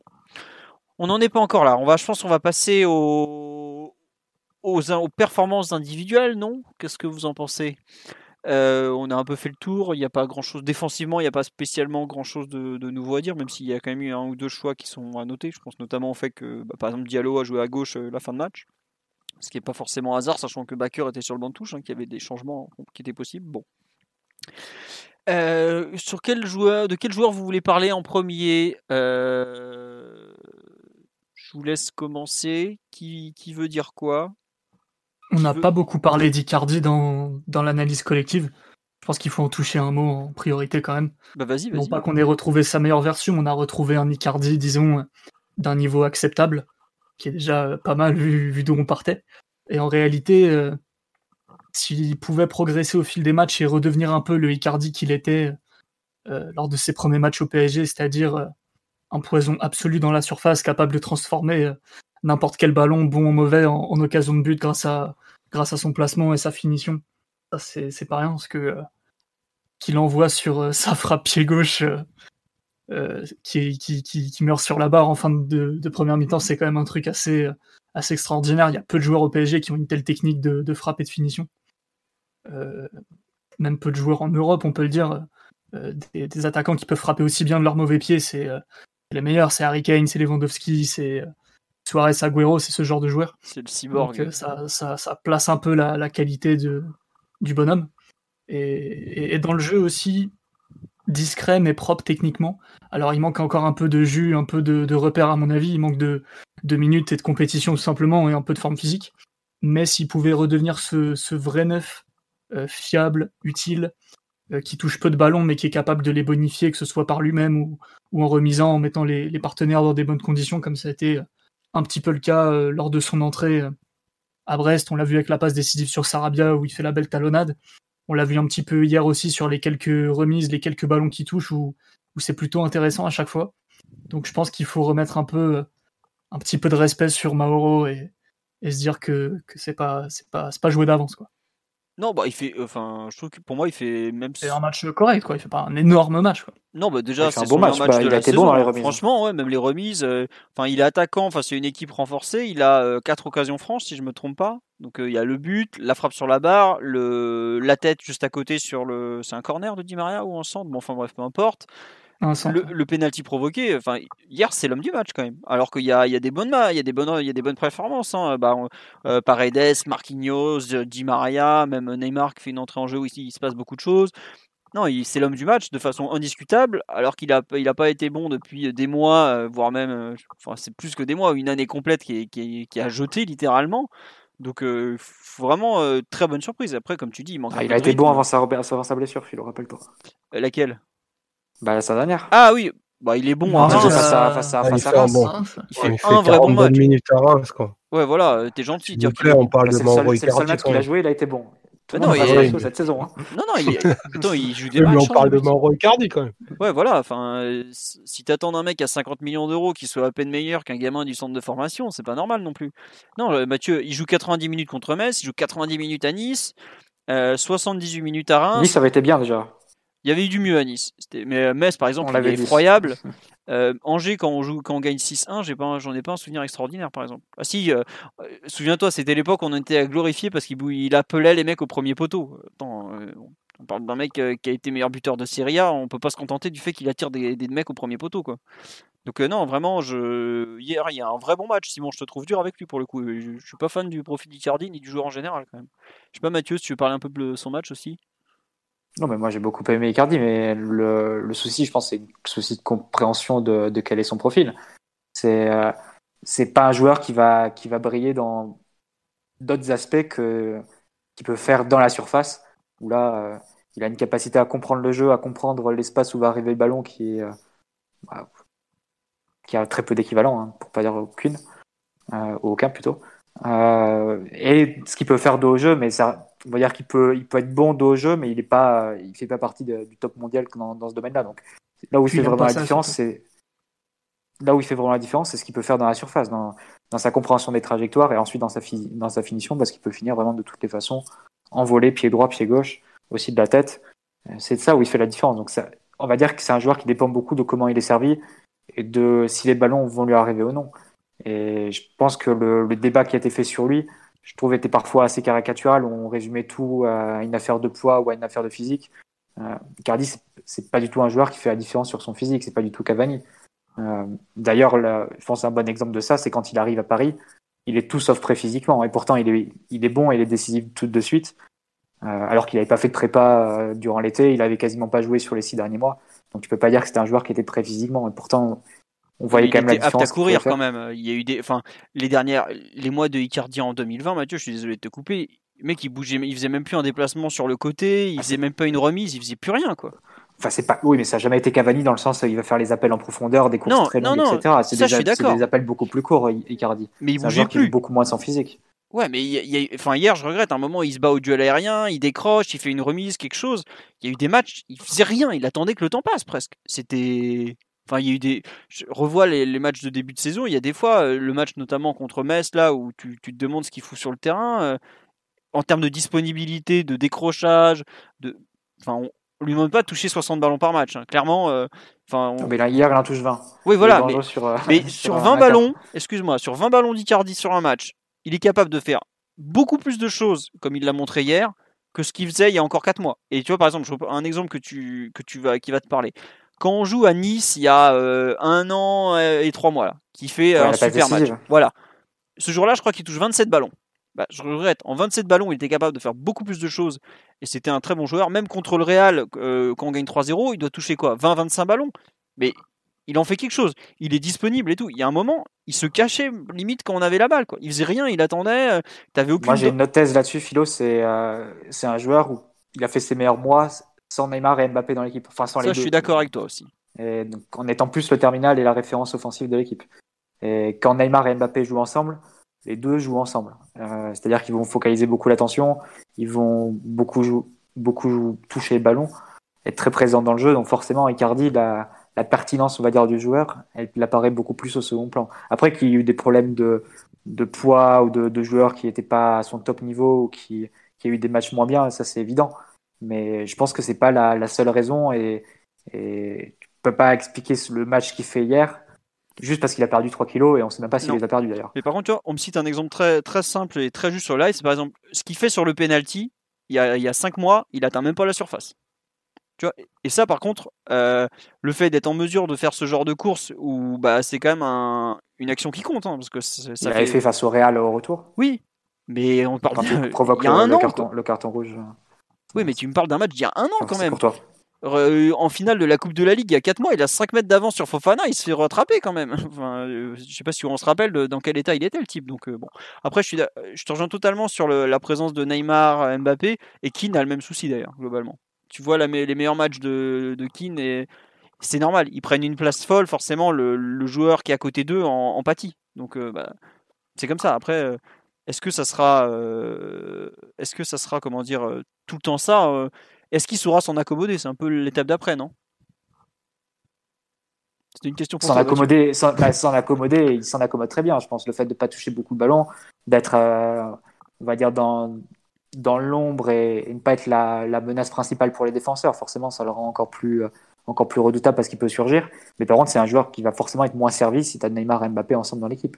Parce que le jeu va beaucoup plus tourner vers eux et lui va avoir plus les miettes. Ça, c'est évident. Mais euh, surtout qu'on avait à, ce moment-là, quand les deux étaient alignés, assez peu de jeu extérieur pour, pour contrebalancer. Donc la, la façon d'arriver au but pour Icardi était plus, euh, plus laborieuse et moins, et moins facile pour lui, quoi. Moins d'avoir vraiment les miettes comme face à Galatasaray par exemple au retour. T'as Neymar qui lance Mbappé dans la profondeur, qui, euh, lui donne la balle, qui n'a plus qu'à pousser au fond. C'est le genre de situation que tu rencontres assez, au final assez rarement. Donc il euh, faudra voir comment déjà comment il sera intégré. Parce que Pochettino il a donné quelques pistes, on verra s'il va, continuer là-dessus avec euh, Mbappé à droite, Neymar à gauche et Icardi seul en pointe. D'ailleurs, Pochettino a, a, fait ses trois matchs à chaque fois avec un pur numéro 9. Il n'a jamais utilisé Neymar et Mbappé en 9. Donc ça peut donner une, indication quant au fait qu'il va, qu'il peut, a au moins ça dans l'idée, euh, au moins dans un premier temps. Donc il faudra voir si avec cette nouvelle disposition, si elle se confirme, comment, comment ça s'intègre, comment les joueurs se trouvent des complémentarités, des connexions.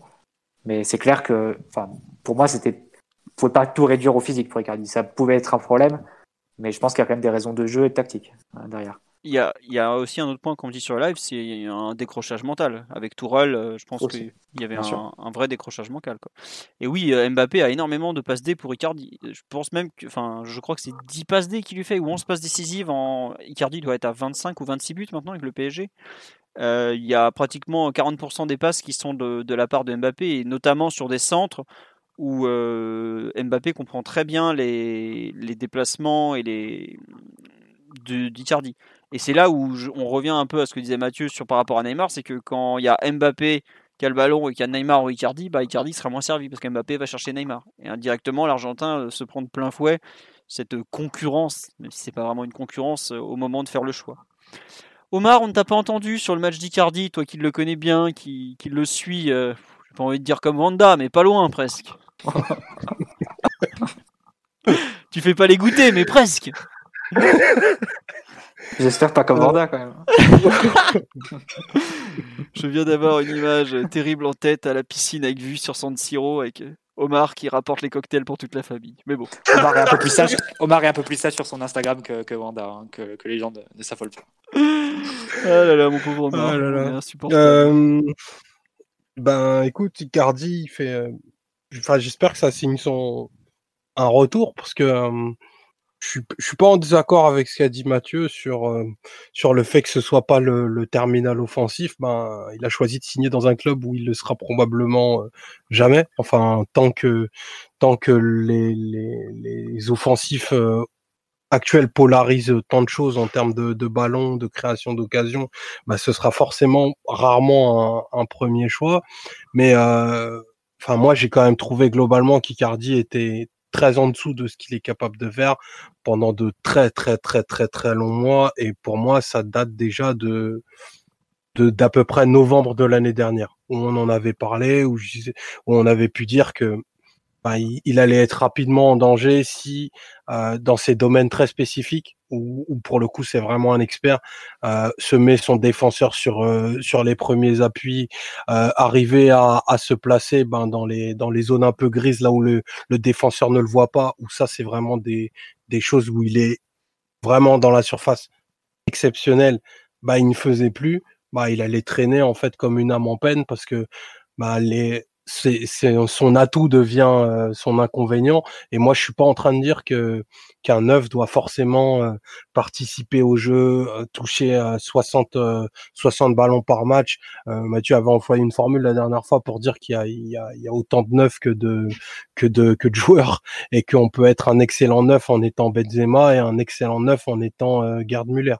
Il n'y a pas de souci là-dessus. Mais le problème, c'est qu'Icardi était l'ombre de lui-même parce que là où il était très bon, euh, c'est-à-dire sur des appels très courts, sur une capacité à se démarquer qui est hors norme et à arriver à se faire oublier, bah, c'était des aspects qui étaient totalement gommés de son jeu pendant de longs mois. Et je pense que malgré tout, oui, ça c'est très caricatural de parler du physique parce que ben on, peut pas le faire monter sur la balance, mais il y a quand même des choses qui se voient. Euh, il était loin du bah, de sa meilleure version, de celle qu'on a pu voir euh, en 2017 où euh, enfin c'était vraiment un joueur de niveau international et c'est dommage que ces performances-là n'ont pas pu n'ont pas pu se marquer sur la sur la plus belle des sur la plus belle des scènes européennes. Donc j'espère que voilà le transfert et tout- tous les moments difficiles qu'il a vécu en partant de Milan sont sont désormais derrière lui et que son arrivée au PSG euh, s'est faite un petit peu en deux phases. Il y a eu cette, cette lune de miel où je pense qu'il a joué sur une caisse et peut-être sur des, des ressources qu'il n'avait pas. Puis après, euh, une coupure de quasiment euh, 7-8 mois où il était pour moi ben, vraiment en sous-performance. Et d'ailleurs, Tourelle l'a, l'a sanctionné de manière dure, mais pour moi c'est juste. Et que désormais, ben, il est il est de retour dans la dans la compétition parce que quand il est comme ça, c'est un joueur dont tu dont tu peux pas te passer et surtout où il y a des matchs où tu vas avoir besoin de de, de, de ce style d'attaquant en dépit de, de, Neymar Mbappé. Enfin la, la gestion de Neymar, elle est elle est quand même euh, à temps partiel hein, aujourd'hui au, au PSG. Donc euh, sur la globalité des rencontres, soit il est géré, soit ben il est malheureusement ben euh, à présent à cause à cause des blessures. Donc ça te laisse quand même une beaucoup d'opportunités pour briller sans lui. Et, euh, Mbappé n'empêche, et je pense le joueur que tu le l'as dit en rappelant les statistiques, est le joueur qui le fait le plus briller. Je mets je mets Di Maria hors catégorie parce que ben on parlera peut-être du centre qu'il a fait euh, hier, mais ça c'est vraiment un geste exceptionnel sur son premier but et, ça c'est typiquement le genre de ballon très rare qu'il n'avait pas à l'Inter et que là il, va pouvoir retrouver et qui vont pouvoir le, le- lui permettre de mettre des wagons de but s'il s'en donne s'il s'en donne les moyens, s'il se laisse pas emporter dans la formidable ambiance qu'il y a dans ce groupe et qui s'assigne de vrais objectifs parce que Icardi, le, le temps passe, c'est un joueur qui n'est pas un vrai international, c'est un joueur qui a peu pesé sur la scène européenne. Je parle de la scène européenne au printemps, c'est là, là où il y a moins d'oxygène et que les matchs comptent, et qui, pour le coup, en a le talent, la spécificité et les qualités. Donc, euh, il serait temps, et, je pense que c'est un joueur avec qui il faut jamais s'arrêter d'être exigeant, parce que ben sinon, il peut retomber dans des périodes qu'on n'a pas trop aimées. Quoi. Omar, toi qui le connais bien, tu as parlé effectivement du début de saison dernière où il a joué sur euh, on ne sait quoi. euh. Est-ce que euh, on n'a pas actuellement avec Icardi un peu le, même euh, rebond mental avec un nouveau coach, un nouveau euh, contexte?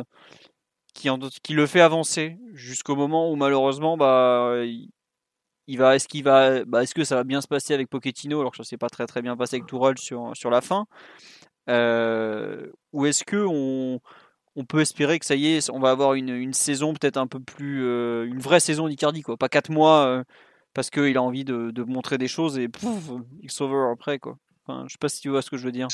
Oui, oui, oui, bah, il y a forcément toujours avec un nouveau coach un effet, un effet d'une lune de miel. Donc tant mieux si ça le dope euh, en matière, hein, en matière d'investissement.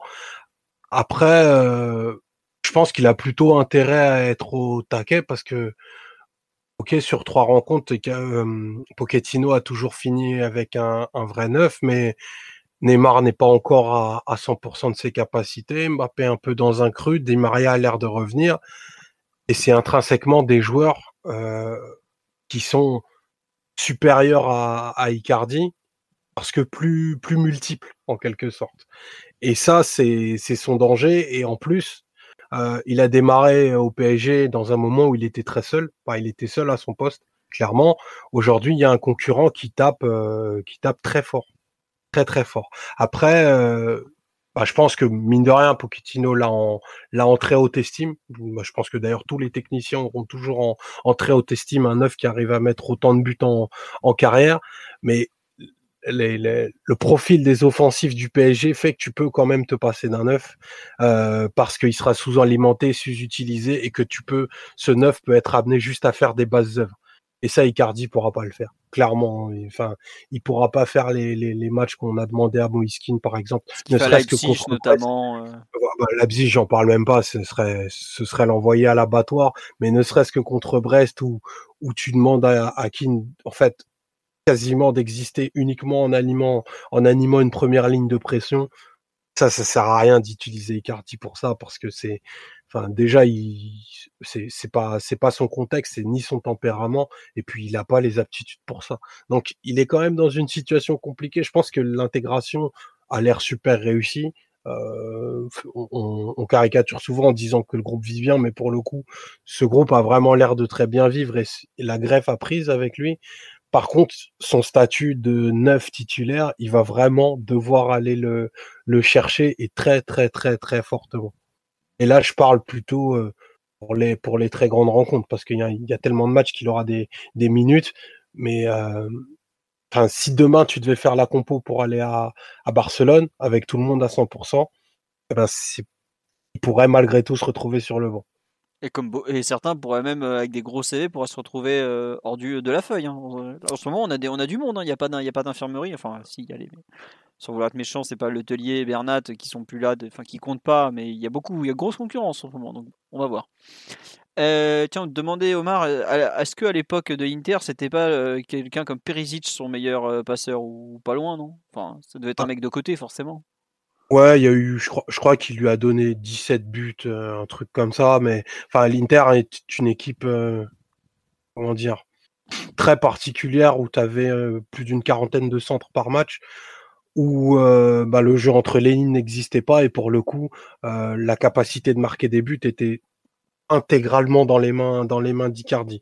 Donc euh, surtout sous euh, surtout sous Spalletti, je trouve, où l'équipe a totalement été tournée vers lui euh, à juste titre, hein, parce qu'il a fait deux saisons à 29 buts où il finit capo canoniere. Alors effectivement, il a il tirait les coups de pied arrêtés. Je crois qu'il doit mettre 5 penalties la, la première saison et 8 la saison d'après. Donc ça pèse dans le bilan, mais tu regarderas la variété de ses buts.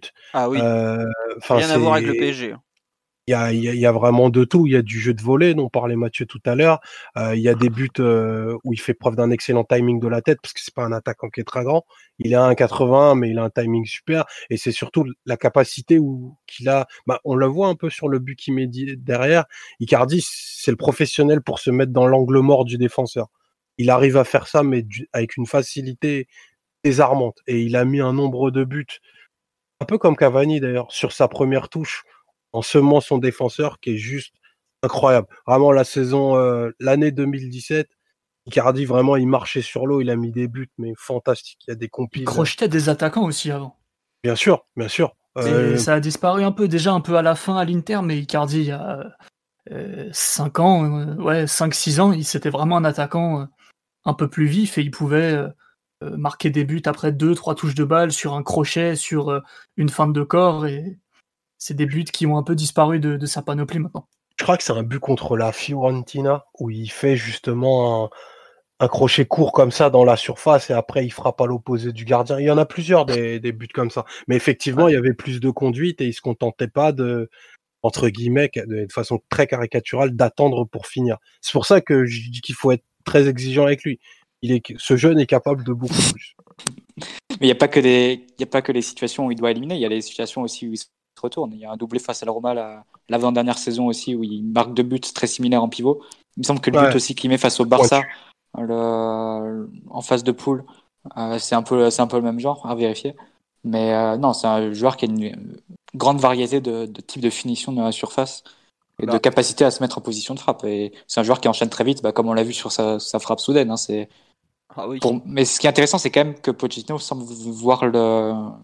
son équipe avec un pur neuf ce qui n'était pas toujours le cas de Tourelle qui euh, avait, euh, bah, quand les matchs devenaient un peu plus compliqués, il, faisait le choix de sacrifier un numéro, enfin il a parfois fait le choix de sacrifier un numéro 9 pour, euh, pour laisser bah, soit Mbappé seul en pointe, soit éventuellement pour mettre Neymar plus, plus recentré.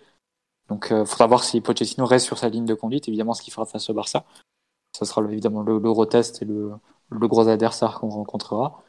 Mais globalement, même en fin de match, alors que bon, tu aurais pu tenir le score, tu aurais pu faire entrer Sarabia pour Icardi, typiquement, et passer Mbappé ou bien même Neymar selon pointe. Euh, lui a fait le choix de, garder euh, un numéro 9 avec Icardi et, et ensuite. Donc, euh, quelque part, ça peut, ça peut signifier quelque chose sur ses intentions au moins initiales. Après, il y a quand même un point très simple aussi, tu fais bien de parler d'intention, c'est que hier en conférence de presse, donc on l'interroge sur Icardi, et il fait une réponse comme quoi il est content, il y a des joueurs en plus qui reviennent, tout ça et il cite Keane de lui-même en disant bah, bah voilà, j'ai deux neufs, euh, les deux ont des qualités différentes. Il y a un mot qui dit j'arrive pas à comprendre, je suis pas euh, bilingue espagnol malheureusement. Euh, mais c'est marrant, c'est qu'il ne parle que d'eux sur le poste de neuf. Il évoque jamais Mbappé, il évoque jamais Neymar ou une autre possibilité. Il parle vraiment d'avant-centre en mode c'est l'un ou l'autre quoi. Mais quand tu vois le match de Mbappé hier, je pense qu'il le considère plus proche d'un Moussa Sissoko que d'un Mauro Icardi. Et j'exagère à peine, hein, parce que de faire de Mbappé en milieu gauche ou milieu droit. Ah, mais ça, on a aussi pas mal joué. De, hein. de, de, de, donner de la largeur, de donner euh, du travail défensif et tout, c'est une approche euh, particulière quand tu veux te mettre euh, ce jeune dans la poche. Après, il a fait aussi pas avec Son. Son, il a déjà joué comme piston d'une défense à, à 5 à, à ah, Tottenham. Son, c'est pas Mbappé, hein, sauf son respect. Non, d'accord, mais bon, après, je trouve pas qu'Mbappé ait vraiment joué très excentré. Il a touché des ballons excentrés pour, pour, euh, bah, parce qu'il en a besoin, parce que c'est son style de jeu. Mais souvent, quand Paris était en attaque placée, tu le voyais plus entre le central et le latéral. Mais c'est vrai que après, pour quand il, il avait besoin de toucher le ballon pour s'extraire de marquage, il, il, plus sur le côté. Par contre, oui, en phase défensive, je te rejoins. Et ça, c'était extrêmement drôle parce que même si, euh, même quand on est passé après la rentrée de Neymar, on n'a pas, on n'a pas varié le système. On est resté dans un 4-4-2 et le système, c'était donc Mbappé qui était milieu droit et Neymar qui était milieu gauche donc du 4-2 en phase défensive et tu avais Icardi et Verratti en première ligne ou, ou Verratti et, Keane en première ligne pour la fin de match. Et euh, c'est enfin, après bon, il y a Sarabia qui est rentré. Euh, mais donc tu vraiment Mbappé et Neymar qui étaient sur les côtés d'un 4-4-2 en phase défensive et autant même pour un 4-3-3 ça me paraissait complètement euh, impossible sous les, sous les entraîneurs précédents, ça me paraissait voué à l'échec. Alors là, le, le tenter dans un 4-4-2, avoir les deux en milieu excentré, en phase défensive, ça, ça paraît une folie sur le papier, mais bon, on verra si. Bah, on a pris un but sur euh, un centre qui- vient des côtés, hein, ça a pas mis longtemps. Non mais je On verra ce qu'il a- on verra ce qu'il obtient de ses joueurs. Je trouvais Mbappé assez discipliné en première période, au moins sur le plan défensif. Mais c'est vrai que le tenir face à des gros adversaires, le repli en 4-4-2 avec euh, les deux joueurs en milieu excentré, euh, bah, comme faisaient Eriksen et, et Sons, pour le coup. Et tu avais Dele Ali et Kane qui défendaient sur la première ligne. C'est vrai que ça peut paraître un peu, un peu cavalier, mais bon, on verra bien. On va vivre des grandes émotions, mesdames et messieurs. Attendez que Cardinals. revienne, vous allez en avoir des grandes émotions. je peux vous le dire, moi. Diallo, Thilo en défense centrale, Mbappé, Neymar sur les côtés et on est parti. Euh, bon. Euh, on nous dit que l'enfant du podcast est décidément terrible avec ta comparaison. Euh, non, quand même, Simon, t'es dur parce que les appels que fait euh, Mbappé extérieur-intérieur, j'ai jamais vu Moussa Sissoko les faire. hein. Donc, Ah, c'est parce qu'il joue souvent côté droit, il joue sur son pied droit, mais bon, tu vois l'idée, quoi. De, Oui. de jeunes du 93 en plus, c'est important. Très très bon jeu sans ballon du, du natif d'Aulnay, euh, Moussa. Bon, très bien, je vais pas me fâcher avec tout un département. Une bise, une bise aux 3000. Mais bon. Euh, Non, non, Par, par contre, Mathieu, t'as pas trouvé que sur, euh, sur attaque placée, Mbappé, il allait, il allait faire le quatrième milieu euh, en, de façon très excentrée? Parce que moi, Bah, ça si tu veux, il ça- compensait, il compensait un peu. Je pense qu'il était dans une position qu'il connaît et qu'il a, bah, pour le coup, c'était assez proche de celle qu'il avait occupée face à Leipzig en, en demi-finale de Ligue des Champions et, et qui est un peu sa position, quoi. C'est la position. euh, il se balade entre le central et le latéral ou, bien il va chercher un peu d'air sur le côté, mais ça, c'est le mouvement naturel du joueur. Je pense. Je me souviens qu'on avait déjà débattu l'an dernier quand on, quand on jouait en 4-4-2 et on disait déjà que Neymar recentrait, se recentrait et Mbappé aimait aller prendre de l'espace sur le côté. Donc je pense que ça fait partie des, tendances un peu naturelles du joueur, mais si tu t'arrêtes un peu sur, sur certaines actions où Paris vraiment en tout début de phase de construction, t'as euh, as Mbappé qui vient se mettre euh, entre le central et, et le latéral droit de l'OM, donc entre Sakai et, et Alvaro. Mais pff, après, c'est vrai que ça évolue, je pense pas qu'il faille s'attarder euh, ou euh, vraiment Bon. dé- dégraisser là-dessus. Je pense que ce qu'il faut retenir, c'est surtout que Di Maria était- avait une position vraiment très axiale et, et était un peu dépendant de Verratti quand celui-ci restait entre les lignes. ouais. Euh, oui, si- Omar, tu veux rajouter quelque chose? Non, non, non, non, non. Ah d'accord, je pensais. Euh, on nous dit Icardi va devenir meilleur que Kane grâce à Pochettino. Qu'il atteigne déjà le niveau de Kane, on sera déjà pas mal. euh, c'est- aujourd'hui, euh, on récupère un joueur. Un sacré attaquant. Ouais, voilà. Je, je- vous conseille de regarder plus de matchs d'Harry Kane en ce moment pour voir le- l'ampleur du numéro 9 qu'il est devenu. Mais c'est tout ce qu'on souhaite à Mauro Icardi ou à Moïse Keane d'ailleurs, hein, parce qu'il y a une très belle concurrence entre les deux. Il faut pas forcément enterrer Keane euh, aussi vite. Déjà de par son, son caractère naturel qui aime la, la bagarre. Ça ça sera pas un joueur qui acceptera facilement de, rendre le poste de 9 qu'il occupe maintenant depuis bah, pratiquement euh, son arrivée il y a 4 mois, puisque ça fait 4 mois qu'il est, qu'il est devenu un peu l'avancement titulaire du PSG. Sur le match d'hier, on a, beaucoup parlé du milieu. Vous voulez parler de. Enfin, on a beaucoup parlé du milieu dans la partie collective. On a beaucoup parlé de Icardi sur l'aspect euh, individualité. On a un peu parlé du, match de Mbappé. Je pense qu'honnêtement, le match de Mbappé, on, on a un peu tout dit. Euh, mauvais choix, euh, pas bien dedans, tout ça, tout ça, non? Et on a fait un débat lundi en plus. et en plus, on a fait euh, fait- au moins 40 minutes sur ce bon Mbappé. euh, je n'arrive pas à le prononcer aussi bien que toi, Omar. Je m'excuse euh, sur ce bon Mbappé lundi. euh, donc bon, on va éviter de- d'en remettre une couche. Est-ce qu'il y a un joueur dont vous voulez parler sur le match Oh non, je pense qu'il il faut qu'on parle quand même du, du match de, de Paredes, non? Parce que c'est quand Avant, même pas. avant Paredes, parce que je pense que ça va durer 2h33. euh, je- je- faut, parler, faut quand même parler du match de Marquinhos. Allez, tu as raison. En plus, je suis sur une image qui- où il y a tout le monde sur la photo. On peut y aller, allez. et qui, qui, qui, qui ne doit pas être passé sous silence parce que pour moi, c'est lui le, le vrai homme du match. Euh, Marquinhos euh, rayonnant de, de, li- de leadership hier dans sa ligne, dans sa ligne défensive, euh, qui a fait. Euh, bah, la première image qui me vient, c'est une correction côté gauche là en, fin de match où, où Kipembe et Diallo étaient pris en défaut et c'est encore Marquinhos qui fait cette, euh, cette correction là. Euh, un joueur qui a gagné tous ses duels aériens, euh, qui est saignant sur ses, sur ses appuis, qui permet à sa défense de jouer haut, euh, qui est propre techniquement, euh, qui, qui rend vraiment les autres euh, meilleurs. Franchement, hier, le, match de Marquinhos, c'est vraiment de très, très, très, très, très, très, très haute volée. Et j'ai pas toujours été des plus tendres avec lui, notamment, parce que ben, je trouvais qu'il y avait des, des, choses à redire parfois. Mais hier, elle a vraiment fait un match de, défenseur central de très, très, très, très grande dimension. Et bon, c'est le deuxième de suite, mais celui-ci pèse encore plus lourd parce qu'il y, a un, trophée, un trophée à la clé.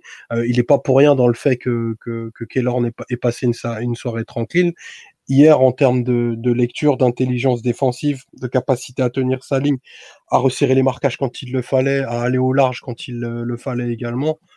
Franchement, c'est vraiment top, top Marquinhos. Euh, on a perdu du temps en ne le fixant pas à ce poste-là, je pense, parce que hier, je pense qu'on a vu l'un des tout meilleurs, euh, potentiellement l'un des tout meilleurs à son poste euh, sur l'alliage vitesse d'intervention, qualité, qualité analyse de lecture et euh, timing, ben, jeu aérien euh, dans les deux surfaces proprement euh, prodigieux. Franchement, c'est classe d'avoir un capitaine qui, qui sort une prestation de ce niveau-là dans une finale. J'espère qu'on va pouvoir fixer la charnière parce que si Marquinhos joue sur ce niveau-là, allez, 60% de la saison, ben, tu peux vraiment voyager très très très très loin avec un joueur de ce niveau. Quoi. Après, je vais pas te dire le contraire, moi je, trouve que c'est aujourd'hui le joueur le plus indispensable du PSG. C'est pas compliqué. Déjà, on n'a pas beaucoup d'axes de, de, défenseurs droit, axe droit, mais à ce niveau-là, à quel, vu à quel point il est complet, sa vitesse, enfin, il est incroyable en ce moment. Et honnêtement, on parle beaucoup de Neymar, Mbappé. Euh, faut pas les faire jouer à Marseille, ils vont les, ils vont les éclater 10 jours avant qu'on aille à Barcelone. Mais euh, aujourd'hui le, joueur le plus précieux du PSG, pour moi, c'est vraiment, et même d'assez loin, je pense, c'est Marquinhos quand même. Parce que il n'y en a pas un qui est capable de faire tout ce qu'il fait sur le terrain, euh, même euh, de très loin. Quoi. Euh, alors, Kimpembe, par exemple, pour, pour citer l'autre défenseur central qui joue avec lui la plupart du temps, est un joueur précieux, mais tu as quand même une solution alternative avec Diallo de bon, voire de très bon niveau. La paire Diallo-Marquinhos, elle a encore très bien marché. Tu passes de Marquinhos à peu importe qui c'est derrière, mais t'as un gouffre. Tu passes de la Ligue des Champions à la Ligue 1, globalement. Hein. Faut, faut, le dire, c'est comme ça, quoi. Donc, tu n'es euh, pas convaincu par Danilo stopper droit, peut-être, Philo? Bah franchement, il a fait ce qu'il a pu, il a dépanné, mais... mais bon voilà, c'était c'est trop limité, non clairement. Mais c'est un joueur euh, Danilo stopper droit, c'est pas c'est pas le niveau Ligue des Champions. On l'a vu à Leipzig, voilà, c'est tout. Ça a montré des limites. C'est une solution de, dépannage, mais mais pas plus. Donc euh, Marquinhos aujourd'hui est l'indispensable des indispensables globalement. Euh, Mathieu, oui, je t'ai coupé ou j'ai pas entendu ce que tu as dit plutôt? Non, je faisais une blague, mais tu justifies la version Danilo, Danilo Marquinhos. Hein. Non, mais je comprenais. Je sera pourchassé à la fin de la saison. Non, je sais pas ce que je disais, c'est que je, comprenais que l'entraîneur en place fasse des tests par rapport à, au fait que lui, il préférait Marquinhos au milieu. Après, il s'est pas entêté, hein, je signale. Après Leipzig, ouais, bah heureusement que ça dure match. Ouais. Oui, voilà, mais il a le droit de faire des. Enfin, regarde, là, on va pas mettre euh, Pochettino au bûcher parce qu'il fout Verratti en 10, alors que globalement, euh, c'est peut-être le, meilleur euh, milieu relanceur de la planète. quoi. C'est pareil, tu as, as, des envies, des tendances. Heureusement que les mecs font des essais, sinon tu, prenais les, tu prends les types, tu prends les 11 sur le papier et ta ligne. Quoi. Enfin, ouais, après, leur coach, milieu relayeur et milieu offensif, il y a moins de différence qu'entre entre milieu de terrain et défenseur central. Enfin, c'était un tout autre monde. Mais enfin, je voulais pas faire euh, le débat. Non, mais on va, on, enfin, puis voilà, c'est fait. fait des ouais, puis on en a fait des heures et des heures de débat. Non, mais donc ouais, sur, enfin, sur Marquinhos, on nous dit joueur exceptionnel, effectivement. Euh, qui complète bien Marquinhos. Euh, on parle de Kimpembe qui complète bien, oui. Ben, je sais pas, Mathieu, sur le match de Marquinhos, j'imagine que tu étais aux, Anges. Bah, non, je suis pas, je suis pas très bien passé pour, pour parler parce que c'est un joueur que j'adore depuis, puis que je l'ai vu jouer à la Roma et, parce que aussi j'étais peut-être le plus optimiste ici sur le, le, fait de laisser partir Thiago Silva et de lancer la charnière Parquinhos Kimpembe. Donc je vais pas euh, non plus en faire des caisses et je m'inscris totalement dans ce qu'a dit dans ce qu'a dit Omar. Et non c'est des performances de, de, très haut niveau ce que ce que livre Marquinhos depuis euh, depuis qu'il est revenu de blessure. Donc euh, ça doit faire quoi? Manchester Lille la fin de la fin d'année civile et puis les, les deux la Brest et et, et Marseille Ouais, c'est ça à peu près. Ouais. Tiens, on nous dit sur le live. Je, suis d'accord. Tiens, est-ce que vous trouvez pas que le genre de, ce genre de match de Marquinhos justifie totalement la décision du club de se séparer de Thiago Silva? Après, c'est pas que c'était pas qu'une décision sportive. On a fait le débat à ce moment-là. C'est vrai qu'il y avait une énorme part qui revenait de, en fait que le salaire de Thiago Silva, bah, pour donner un exemple, c'est plus que le salaire cumulé des, des quatre recrues du PSG cet été. Hein. C'est plus que le salaire de, Florenzi, Danilo, Rafinha et et, euh, et j'oublie le quatrième. Qui oui, voilà. Donc voilà, donc forcément il y avait une dimension économique évidente à, ce choix-là, mais sur le plan sportif, de toute façon, on l'avait dit aussi, et je crois qu'Omar l'avait dit dès, très tôt hein, dans l'un des podcasts, peut-être même avant l'annonce de la prolongation. Le sens de l'histoire, c'est d'un moment de tester la charnière Marquinhos-Kimpembe. C'est une charnière que, que préparait le club depuis tellement longtemps. Donc euh, voilà, après, est-ce qu'il fallait attendre encore une année supplémentaire Est-ce que de toute façon, ça allait arriver à un moment ou à un autre. Donc euh, maintenant, elle, est en place et je pense qu'il faut, la soutenir parce que je pense que c'est quand même une charnière qui a des qualités. Et puis on va voir, c'est une bonne saison pour voir où elle peut, arriver ou ce qu'elle peut, donner, puisqu'elle n'a jamais été vraiment euh, testée dans la durée. Donc non, je pense que de toute façon, ça devait arriver. Donc que ce soit cette année ou l'été, l'été d'après, pas un choix un choix aberrant. C'était, écrit que ça devait, que, c'était une charnière qui devait être euh, celle du PSG, la charnière du futur. C'est Ballon d'Or. Marquinhos, c'est Ballon d'Or. Il est tous. Mais c'est vrai que d'ailleurs, euh, Marquinhos déclaration d'hier de post-match, euh, globalement n'importe quel journaliste a envie de l'envoyer sur la comparaison euh, Tourelle Pochettino et je l'ai trouvé d'une immense classe alors qu'il a quand même joué ces derniers temps. Bah, on vient d'en reparler, le fait qu'il joue au milieu alors qu'il en avait marre il aurait pu lui envoyer une cartouche. Et personne lui en aurait voulu dire Ouais, bon, écoutez, l'autre il m'a fait jouer pendant trois mois au milieu alors que j'en avais marre. Euh, vraiment, euh, une, je trouve que c'est une déclaration qui fait honneur au capitaine qu'il est. Oui, Omar. Tu penses, tu penses que le consensuel Marquinhos aurait été capable d'envoyer une cartouche à, qui que ce soit? Il est très très élégant. C'est toujours lui qu'on envoie en conf de presse quand ça pue la merde. Euh, non, Marquinhos, il, fait il fait pas ce genre de choses. Ça se trouve qu'il le pense, mais il se serait jamais de permis de, de dire euh, quoi que ce soit. Et d'ailleurs, euh, enfin, ils ont eu ils ont eu des petits mots pour pour pour l'ancien staff. C'est très gentil. faudra pas en faire toutes les semaines, quoi. Non, non, non, mais. Euh... Non, mais Pochettino l'a fait aussi. Enfin, c'est normal. Oui, non, c'est très classe, c'est très classe. Passage attendu. Ouais. C'est très classe, euh, voilà, c'est très bien. Voilà, maintenant, on avance. Quoi. Bah, je pense que bah, c'est après, c'est en fait, c'est un, enfin, c'est un des rares matchs quelque part euh, héritage, tu vois. Parce que effectivement, tu le joues pas si tu gagnes pas l'année d'avant. Donc euh, tu, tu, je me demande si Emery avait pas eu un mot pour Blanc aussi. Pas, demande, à, demande à Villas-Boas s'il l'a joué gratuit lui. J'ai pas trop envie de poser des questions à André le, terrible, si tu veux. Euh, non, effectivement, on me le rappelle sur Marquinhos, parce que c'est plus agréable de parler de Marquinhos que de Villas-Boas, on ne vous en voulait pas. 300 euh, matchs, top 10 dans l'histoire du PSG. Euh, ouais, et puis aujourd'hui, Marquinhos, pour moi, ça doit être un peu le... Ouais, ça doit, ça doit finir sur le podium. Hein. Il y a des mecs à dégager du podium. Hein. Il y en a un qui est devenu roi du barbecue à les Rennes puis à Lille. Il faut le sortir assez vite, par exemple. Bah, Verratti et Marquinhos, vu les contrats qu'ils ont, c'est à peu près sûr qu'ils vont être les deux, les deux plus capés euh, à, brève échéance, hein, d'ici trois ans, sans doute. ils, auront, des terrains à leur nom, euh, à leur nom au prochain, stade au prochain centre d'entraînement de Poissy. Quoi. Les légendes du club. Ce qui, est, ce qui est bien, par contre, c'est que les trois premières prolongations de Leonardo, quand il est, depuis qu'il est revenu, c'est euh, Marquinhos, Verratti, Kipembe. Donc, ça, quelque part, tu sécurisé vraiment une base pour le club de, de, haut niveau et qui est, euh, ça doit être les trois joueurs qui, sont, qui ont le contrat le plus long aujourd'hui du club. Euh, bah oui, avec euh, avoir 2024 et 2025. avec Ander Herrera, Pablo Sarabia, des, des mecs qui comptent pour l'avenir, quoi. Non, non, mais oui, les, les 2024, t'en as quelques-uns comme ça. Euh... Non, Navas, c'est pas un contrat très long, par contre, mais c'est normal. L'excellent Kaylor euh, a quand même 34 ans, si je me trompe pas, parce que c'est un 86 comme Lloris. Euh, d'ailleurs, il n'y a aucune rumeur pour une prolongation, mais ça se jouera dans les derniers mois avant la fin. Navas, les, les, trentenaires comme ça, euh, on en parle l'année de la dernière année, comme dit Maria, on n'en parle pas auparavant. Donc euh, voilà. Et Icardi, effectivement, un des contrats les plus longs de, l'effectif aussi. on nous dit, pour revenir sur la déclaration par rapport à Tourelle, sur le fait qu'effectivement, on comprend mieux son rôle actuellement grâce à Tourelle, il a le droit de le penser certainement. Oui, je pense qu'il le pense totalement. Mais effectivement, le, les, peut-être aussi que ce retour en défense centrale, le départ de Thiago Silva, tout ça sont des petits éléments qui, mis bout à bout, expliquent le changement de dimension du joueur.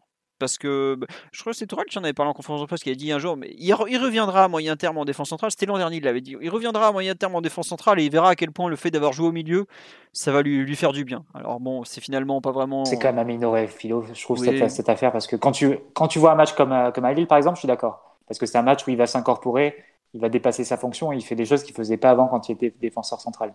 Mais sinon, un peu de sérieux. C'est un joueur qui est, archi repéré depuis qu'il a, euh, depuis les plus petites catégories de jeunes au Brésil.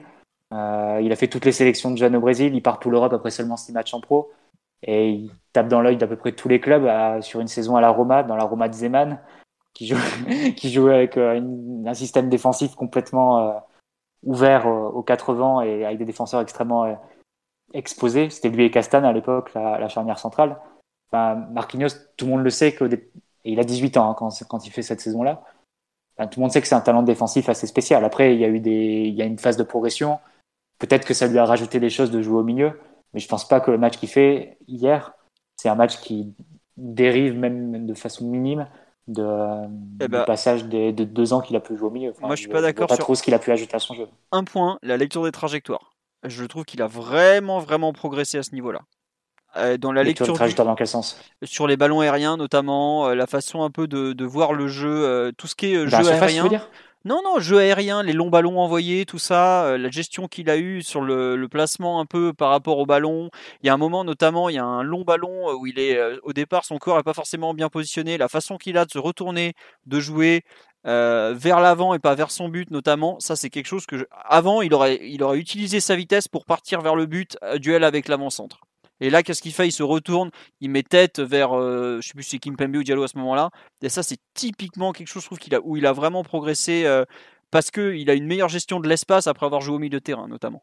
Mais après, tu vois, c'est des. On regarde peut-être plus ce plan hein. technique, mais peut-être plus ce plan technique et la confiance qu'il peut avoir pour jouer, ressortir la balle. Mais après, enfin, je pense que ces fondamentaux de défenseur, il, se voit très bien. Pour ceux qui ne euh, suivaient pas la Roma à cette époque, vous pouvez vous refaire les, les compiles de matchs de, il y en a qui sont, qui sont sur YouTube, ou même les souvenirs que vous avez du PSG. Euh, assez vite, on a quand même, on le, surnommait comme le mini aussi va au PSG. Je pense que c'était pas, ces qualités défensives, elles sont pas, elles sont pas apparues ces deux dernières années. Elles étaient assez, euh, non, mais... assez évidentes et euh, on va dire qu'hormis la, il a eu une période de moins bien, notamment après les, les JO et, et, la saison sous Emery. Mais avant ça, il avait montré deux trois, deux, trois promesses qui pouvaient c'est pour ça que le PSG a misé sur le bon, sur le bon cheval. Souviens-toi, il y a eu un, débat à un moment est-ce que la meilleure charnière du PSG, c'est pas Marquinhos, David Luiz, plus complémentaire, tout ça, tout ça? Non, bah, mais. On faisait pas les, encore les podcasts, mais à l'automne 2014, je me souviens très bien des débats sur Twitter, dans les forums, sur les forums, même à la télé, etc. On disait, euh, vu que Marquinhos faisait l'intérim réussi de, Thiago Silva qui était blessé, on se disait est-ce qu'il faut pas trouver une autre place pour David Luiz? Est-ce qu'il doit pas jouer au milieu? Ou bien est-ce qu'il faut pas mettre Thiago Silva sur le banc? C'était ça les débats hein, déjà. Et Marquinhos, il avait 20 ans. Hmm après sur le sur Marquinhos et tout, c'est vraiment des tout petits tout petits détails parce qu'il était comme tu dis, il était déjà excellent avant. Hein. On a fait euh, faut pas l'oublier, euh, le fameux PSG Barça, le 4-0, il est titulaire en défense centrale, il fait un match énorme. Euh, des PSG Barça, il en a joué, il en a gagné plein. Bon, il y en a eu un, là-bas où il a été effroyablement nul, mais c'était comme tu dis, enfin, on parle d'un joueur qui était déjà international brésilien et pratiquement titulaire en défense centrale du Brésil à 23 ans, 20, ouais, 22, 23 ans. voilà c'est pas c'est pas rien donc euh, faut pas il n'est pas devenu un grand défenseur central hier, c'en était déjà mais par contre, on peut noter quand même une, une montée encore en gamme qui, est appréciable. Voilà, moi je trouve que c'est plus ça. Après, à quel point il n'y a que lui effectivement qui peut dire peut-être de façon très précise sur quoi il a, progressé, quand, comment. Mais bon, il faut juste, moi je me réjouis juste du changement de dimension lié à cette saison. Euh, vous voulez rajouter quelque chose, Omar ou Simon, sur Marquinhos? Parce que j'ai l'impression qu'il n'y a que moi et Mathieu qui parlons depuis 20 minutes. Ah bon, on vous écoute, c'est très intéressant. D'accord, bon, j'ai l'impression que tu te fous de ma gueule, mais je t'aime quand même, mon petit Simon. non, non, non. Juste que j'ai rien à ajouter, c'est tout. Non, je comprends très bien. Euh, on va quand même parler de, de Chouchou, de Léo. Euh, ah, ah, enfin. Ah, tiens, bah, tu me parleras à la fin pour, euh, pour nous faire euh, l'apologie en, étant de mauvaise foi. il, a... il, a, il, a, gardé son temps de parole justement pour C'est ça. je peux vous dire qu'il a son chrono. alors, euh, je suis modérateur du Discord, alors je vais couper 2-3 micros si vous permettez. J'ai chose à dire. Ah, J'ai déjà parlé sur Marquinhos, donc je te laisse pour parler. ah là là. Euh... Vas-y, non, Simon, sur le match de Paredes, euh, sans faire le, fanboy euh, absolu. Non, mais pas, plus que d'habitude, quoi. Euh, non, mais c'est bien qu'il ait, été, qu'il ait eu la confiance du coach déjà, parce que on peut pas dire que l'ancien staff et l'ancien coach étaient tout à fait satisfaits de, de du joueur lors de ses derniers jours de travail avant d'être privé de parking à Loredo. Donc c'est déjà, déjà bien pour lui de, retrouver un peu de confiance. Je pense que Pochettino a, a su trouver les mots. Euh, je vais ça va faire polémique ce que je vais dire, mais depuis la mort de Diego, il y a quand même euh, un petit souci au niveau du football qu'il avait, un peu peut-être une perte de motivation, une perte d'influx nerveux qui, qui était assez évidente vu, euh, vu le, très bon Final 8 qu'il avait proposé par exemple. Donc ça c'est un premier point. Et ensuite, pour revenir plus précisément sur le match d'hier, il a eu un petit peu de mal à rentrer dedans. Ça lui arrive parfois, il s'échauffe un peu sur le terrain ou pendant 10-12 minutes, il est un peu un peu endormi ou, bien il réussit pas tout, il rate deux trois trucs qui qui doit pas qui doit pas rater. Donc euh, ça a été euh, à titre personnel un petit soulagement de le voir euh, beaucoup mieux revenir dans son match, passer les premières minutes où il est pas vraiment dedans. Ça correspond aussi au moment où l'équipe parvient à, remettre bien le pied sur le ballon, à, mieux le faire circuler, à gagner du terrain par rapport à, par rapport à l'OM, euh, avec euh, Verratti aussi qui vient l'aider, où les deux jouent un peu plus ensemble que d'habitude aussi, c'est à noter. Ça, c'est intéressant. Et sinon, on a revu euh, un joueur qui, qui, a un profil très particulier, c'est-à-dire qu'au PSG, tu as deux milieux techniques.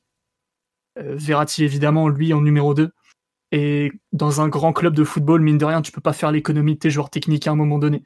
Il faut leur donner du temps de jeu, il faut leur donner un rôle à minima, ou au moins une importance sur sur certaines rencontres. Donc, euh, de ce point de vue-là, je pense que je pense qu'il y a eu satisfaction. Il y a eu beaucoup de passes qui font la différence, pas mal de sûreté technique. Euh, en deuxième mi-temps, il est même monté en puissance. On l'a vu un peu euh, faire des N2, porter le ballon, s'approcher un peu plus de, des 30 derniers mètres où, ça a été intéressant. Donc, non, vraiment, partie un peu satisfaisante, un tout petit peu plus mitigée sur le plan défensif, mais il a quand même plutôt bien tenu le choc. Il y a deux, trois couvertures pas évidentes où, où, il se bouge bien. Il y a des moments où, on sent qu'il manque un peu de rythme. C'est pas, c'est pas anodin, à mon avis, de jouer 80, 88 minutes après euh, un mois sans compétition, dont une bonne partie où tu es blessé et t'as pas pu t'entraîner convenablement. Donc de ce point de vue-là, c'est une satisfaction aussi. Et, je pense euh, malgré tout que, que quand tu as des joueurs techniques dans, dans, une grande équipe de football, il faut, il faut, faut pas s'en passer plus que nécessaire. Quoi. Même si évidemment, euh, c'est pas toujours des joueurs de classe mondiale, c'est pas Kroos, c'est pas euh, c'est pas Modric, c'est pas non plus le meilleur euh, Mota ou le meilleur Busquets, mais à un moment donné, dans ton milieu de terrain, il faut, faut jouer au ballon et tu as vu quand même directement la différence de technique entre ton double pivot Herrera Paredes assisté par Verratti et le double pivot de l'émeute Gay Herrera lors des premiers matchs. Quoi. Double pivot de l'émeute. Et il nous manquait le meilleur. Hein. Le, CRS du Douro n'était pas là. Le menhir, pardon, pas le CRS. je suis méchant avec lui. Euh, qu'est-ce que je veux dire? Euh, Bon, on a fini le catalogue des excuses. Euh, le coup de la disparition de Diego, je ne l'avais pas vu venir, mais tu n'as pas forcément tort. en vrai, je trouve qu'effectivement, c'est. c'est quelqu'un qui a porté le 10 de Boca dans le dos quand même. Ça veut dire quelque chose, à mon avis, pour lui, Diego Maradona. Bah ouais, enfin déjà pour toute l'Argentine, ça veut dire quelque chose, mais c'est vrai que pour lui qui a une filiation particulière avec le, le, club euh, de Diego, c'est pas rien. Mais tu as, en fait, c'est un truc tout bête, mais euh, c'est quand même un joueur euh, qui a eu des, qui a une vraie, enfin comment dire, qui peut être déstabilisé psychologiquement, je pense, plus facilement que d'autres. et voilà, c'est un élément auquel j'avais pas du tout pensé. Un peu comme Di Maria et son contrat, on voit que ça le ronge un peu. Bah, tu peux avoir un, truc comme ça, quoi. Donc, je sais pas, Mathieu. De quoi, Omar? C'est un vrai Bostero, euh, Paredes. C'est un vrai, gars de Boca, donc euh, forcément impacté. Après, bon, euh, entre temps, il a eu des matchs qui, pour le coup, ont été difficiles, parce qu'il sort de l'équipe euh, contre Lyon. Et je pense que si Tourol était, était, était encore resté en place, Paredes, il aurait payé cher, cher ce match-là. Mais euh, bah, du coup, j'en profite pour enchaîner. Euh, moi, j'ai vraiment beaucoup, beaucoup aimé son, son match euh, d'hier. Euh, comme, on, comme on le disait un petit peu euh, tout à l'heure, je trouve que le match était parfait pour son contexte. il a pu occuper sa, sa zone préférentielle il a montré des qualités qui sont très importantes parce que Simon, il, enfin, il, je, il a fait part de beaucoup de mesures, mais s'il livrait le fond de sa pensée, je pense qu'il serait beaucoup plus, beaucoup plus dithyrambique sur la capacité que Paredes a eu à, à créer du décalage euh, par la passe euh, et euh, arriver à toujours être libre sur un terrain, c'est une grande qualité. C'est, c'est peut-être pas très visible, mais pour se donner du temps, il faut quand même se déplacer. Donc là, je vais aller un petit peu à rebours de tout ce que, tout ce qu'on peut dire du joueur, parce que bien entendu, Paredes n'est absolument pas un joueur mobile. C'est pas, c'est pas Edgar David, ça le sera probablement jamais. Mais c'est un joueur qui arrive à se donner du temps sur le terrain.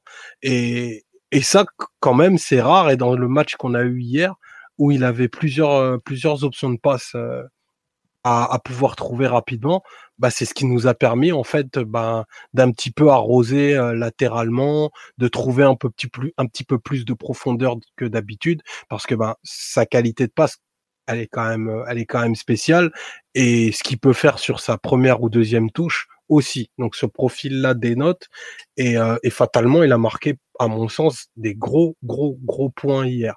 Parce que autant, euh, je trouve que Simon était un peu dur sur la sur la partie des des doubles du, du double pivot Gay euh, qui globalement euh, bien sûr, avec le ballon, euh, n'auront pas les, les, les, les, ressources de, de Redondo et Pirlo, mais je pense ont des, des caractéristiques qui peuvent correspondre à ce qu'attend un coach comme, euh, comme Pochettino. Mais là, Paredes, du fait d'être un joueur, et ça on l'a dit peut-être dix mille fois, un joueur extrêmement spécifique, mais néanmoins capable de répondre à un certain degré d'intensité, même si défensivement, moi j'ai toujours un léger souci par sa propension à se jeter vite au sol et du coup à parfois se faire éliminer hyper facilement. Euh, ce qu'il est capable de donner avec le ballon, c'est-à-dire euh, d'arroser, de trouver la profondeur euh, à mi-distance, ça c'est des qualités qui sont rares, ça c'est des qualités qui sont spéciales et ça ça peut t'amener à construire une équipe d'un niveau très différent. Après, euh, faut que Paredes soit capable de, de réitérer cette, euh, cette performance bah, peut-être de manière un petit peu plus régulière parce que on l'a pas trop pris en défaut sur les gros matchs, euh, même quand il a été un petit peu euh, l'invité surprise, voire le passager clandestin, il a toujours répondu. Euh, maintenant, de, milieu titulaire en Argentine, c'est un statut qu'il a acquis. Maintenant, il va falloir qu'il devienne un gros joueur européen. Et pour devenir un gros joueur européen, bah, il va falloir bah, qu'il crante sur certaines choses qui probablement le, répugnent, mais il va falloir qu'il soit capable de, rayonner euh, dans, un, périmètre un peu plus grand que le contexte favorable, où il va pouvoir redescendre entre les défenseurs, prendre les ballons sur un tempo un peu plus bas et arroser comme bon lui semble. Donc il va falloir qu'il progresse un peu sous pression. Je pense c'est un axe de, de, travail et un challenge du joueur parce qu'il a vraiment euh, sa qualité de passe, elle est, elle est rare et elle peut le classer vraiment dans le top niveau quoi.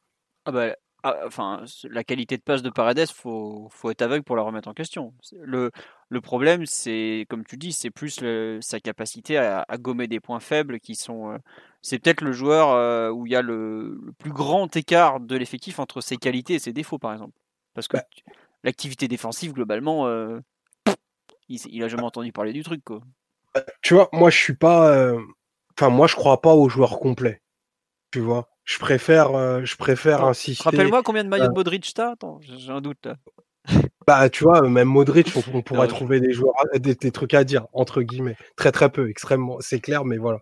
Mais je préfère optimiser à 2000% les capacités très, très, très, très fortes d'un joueur. Et lui, pour le coup, il en a une ou deux très facilement identifiables et travailler sur un cadre collectif pour minorer le reste c'est pour ça qu'en fait intégrer un joueur comme Paredes, en fait c'est pas un truc pour un. Enfin, je dis pas que Tourol est un coach feignant, mais c'est pas quelque chose de facile. T'es obligé de créer des mécanismes de circuit, de l'activité devant lui pour pouvoir utiliser ses super qualités. Maintenant, faut que lui aussi se mette aussi, se mette pardon aussi, euh, bah quelque part à disposition des autres. En gros, ce que ce que fait Verratti hier, euh, bah en gros il met ses, ses qualités un peu dans la poche et se sacrifier un peu pour les autres. Paredes, pour moi, il a, il a été capable de le faire euh, contre Leipzig dans le Final 8, mais c'est trop conjoncturel pour, euh, pour en faire un joueur de, bah, de top niveau. Quoi. Ouais, ouais, ben, je sais pas Mathieu, ce que tu en penses sur l'utilisation de Paredes, ce que dit euh, Omar. Euh... Bah déjà, Simon citait le match face à, face à Lyon tout à l'heure. Je pense qu'on peut déjà remarquer une chose qui a énormément favorisé le jeu de Paredes, c'est que face à Lyon, il avait un troisième défenseur central derrière lui qui était Danilo. Euh, là, il n'y avait pas de troisième défenseur central. Et souvent, c'était lui le troisième défenseur central. Vous aurez remarqué que, au début de match notamment, il venait se mettre entre les centraux pour, euh, quand Marseille euh, venait, la période de Marseille venait un peu de presser, pour soulager un peu la charnière et, prendre en main la première relance. Mais du coup, ça change complètement tout parce que là où ce décrochage face à Lyon, ou le fait de revenir à hauteur de ses défenseurs, bah, déséquilibrer la, première relance du PSG. Tu avais quatre joueurs là où tu avais peut-être un adversaire ou, pas plus. Et là, bah, forcément, c'est beaucoup plus équilibré. Tu as un joueur de plus devant qui peut être à la réception de ses passes verticales. Et forcément, ça le met dans un contexte beaucoup plus favorable pour exprimer ses qualités. Après, je rejoins un peu le, raisonnement de Marc. C'est un joueur contextuel, Paredes. Forcément, ça, il, va il va être dépendant de, de, du plan de jeu que tu choisis et de comment tu vas vouloir l'utiliser. Ça, on ne le découvre pas. Et après, je pense qu'aussi, tout le monde est d'accord sur, sur ses qualités, ses défauts. Je dirais pas qu'il est, il est faible sous pression. Je pense qu'il a même des, de belles ressources quand il est, quand il est attaqué personnellement lui.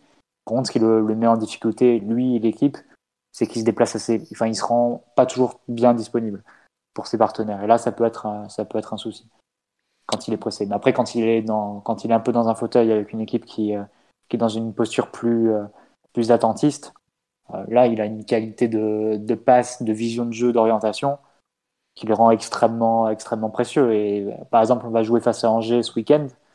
Je m'attends à ce que Angers, à domicile, propose quelque chose de, de très rigoureux, de très solide derrière. Typiquement, c'est un match où tu peux avoir besoin du, du brio de, de, Paredes et de la créativité qu'il peut avoir, même très bas, très bas sur le terrain. Et donc voilà, après, c'est euh, libre à l'entraîneur et, tâche à l'entraîneur plutôt de savoir doser et utiliser ses qualités en fonction de, ce qu'il attend du match de l'adversaire, bien du plan qu'il a euh, d'un point de vue plus général pour, pour sa propre équipe. Donc euh, voilà, c'est toujours un peu le, même débat récurrent sur Paredes, le, joueur contextuel qu'il est et euh, le besoin qu'il a d'avoir un environnement autour de lui pour exprimer ses qualités. Après, après euh, sur le plan défensif, je trouve qu'il n'a pas été ridicule du tout hier. Enfin, il y a quand même beaucoup d'interventions. beaucoup. Il y a plusieurs interventions à la surface ou aux, aux abords de la surface. On l'a cité à la correction, le, qui fait aussi en, en première mi-temps quand il va quand il va, quand il va sur le côté gauche, il fait une course une course latérale assez assez longue et qui termine par un par un tacle un tacle Euh, à la rigueur, je le vois défensivement sur le match hier, c'est ce qui était plus problématique, c'est parfois cette tendance à jeter. Ça a été problématique sur une action. Euh, ça doit être vers la 70e après les changements côté parisien où on se fait un peu éliminer au niveau du pressing. Louis sort euh, de sa zone et il tente à euh, et, on se fait passer. Ensuite, Marseille peut avoir une, attaque rapide qui se termine par un, tir mal ajusté de Rongier. Enfin, c'est plus ce, ce, type d'action où il a été mis en difficulté hier, mais sinon il a même fait des corrections dans la surface. Donc, de ce point de vue, je pense pas que d'un point de vue défensif, ce soit un manque de volonté ou un manque de d'implication. Non, bah après, c'est les limites du joueur. Quoi. Mais quand ce week-end, Fulgini va lui mettre 50 mètres sur un contre, on en reparlera, quoi. C'est tout. C'est juste que. Enfin, au bout d'un moment, au PSG, là, il y a par exemple sur le live, ils débattent, euh, ils disent Ouais, Pirlo, il, il, en, il en branlait pas une défensivement. Ok, mais euh, on n'a pas un mec comme Gattuso, on n'a plus Matuidi dans l'équipe, par exemple. C'est un truc tout bête, mais un mec comme Mota a beaucoup pour bénéficier de la capacité de, de Matuidi de courir pour lui. Aujourd'hui, euh, bah, Pirlo a plus de rayonnement. Franchement, il, occupait. Il n'était pas que c'était pas qu'un milieu axial. Hein. Il était capable de se déporter sur le côté et tout, notamment.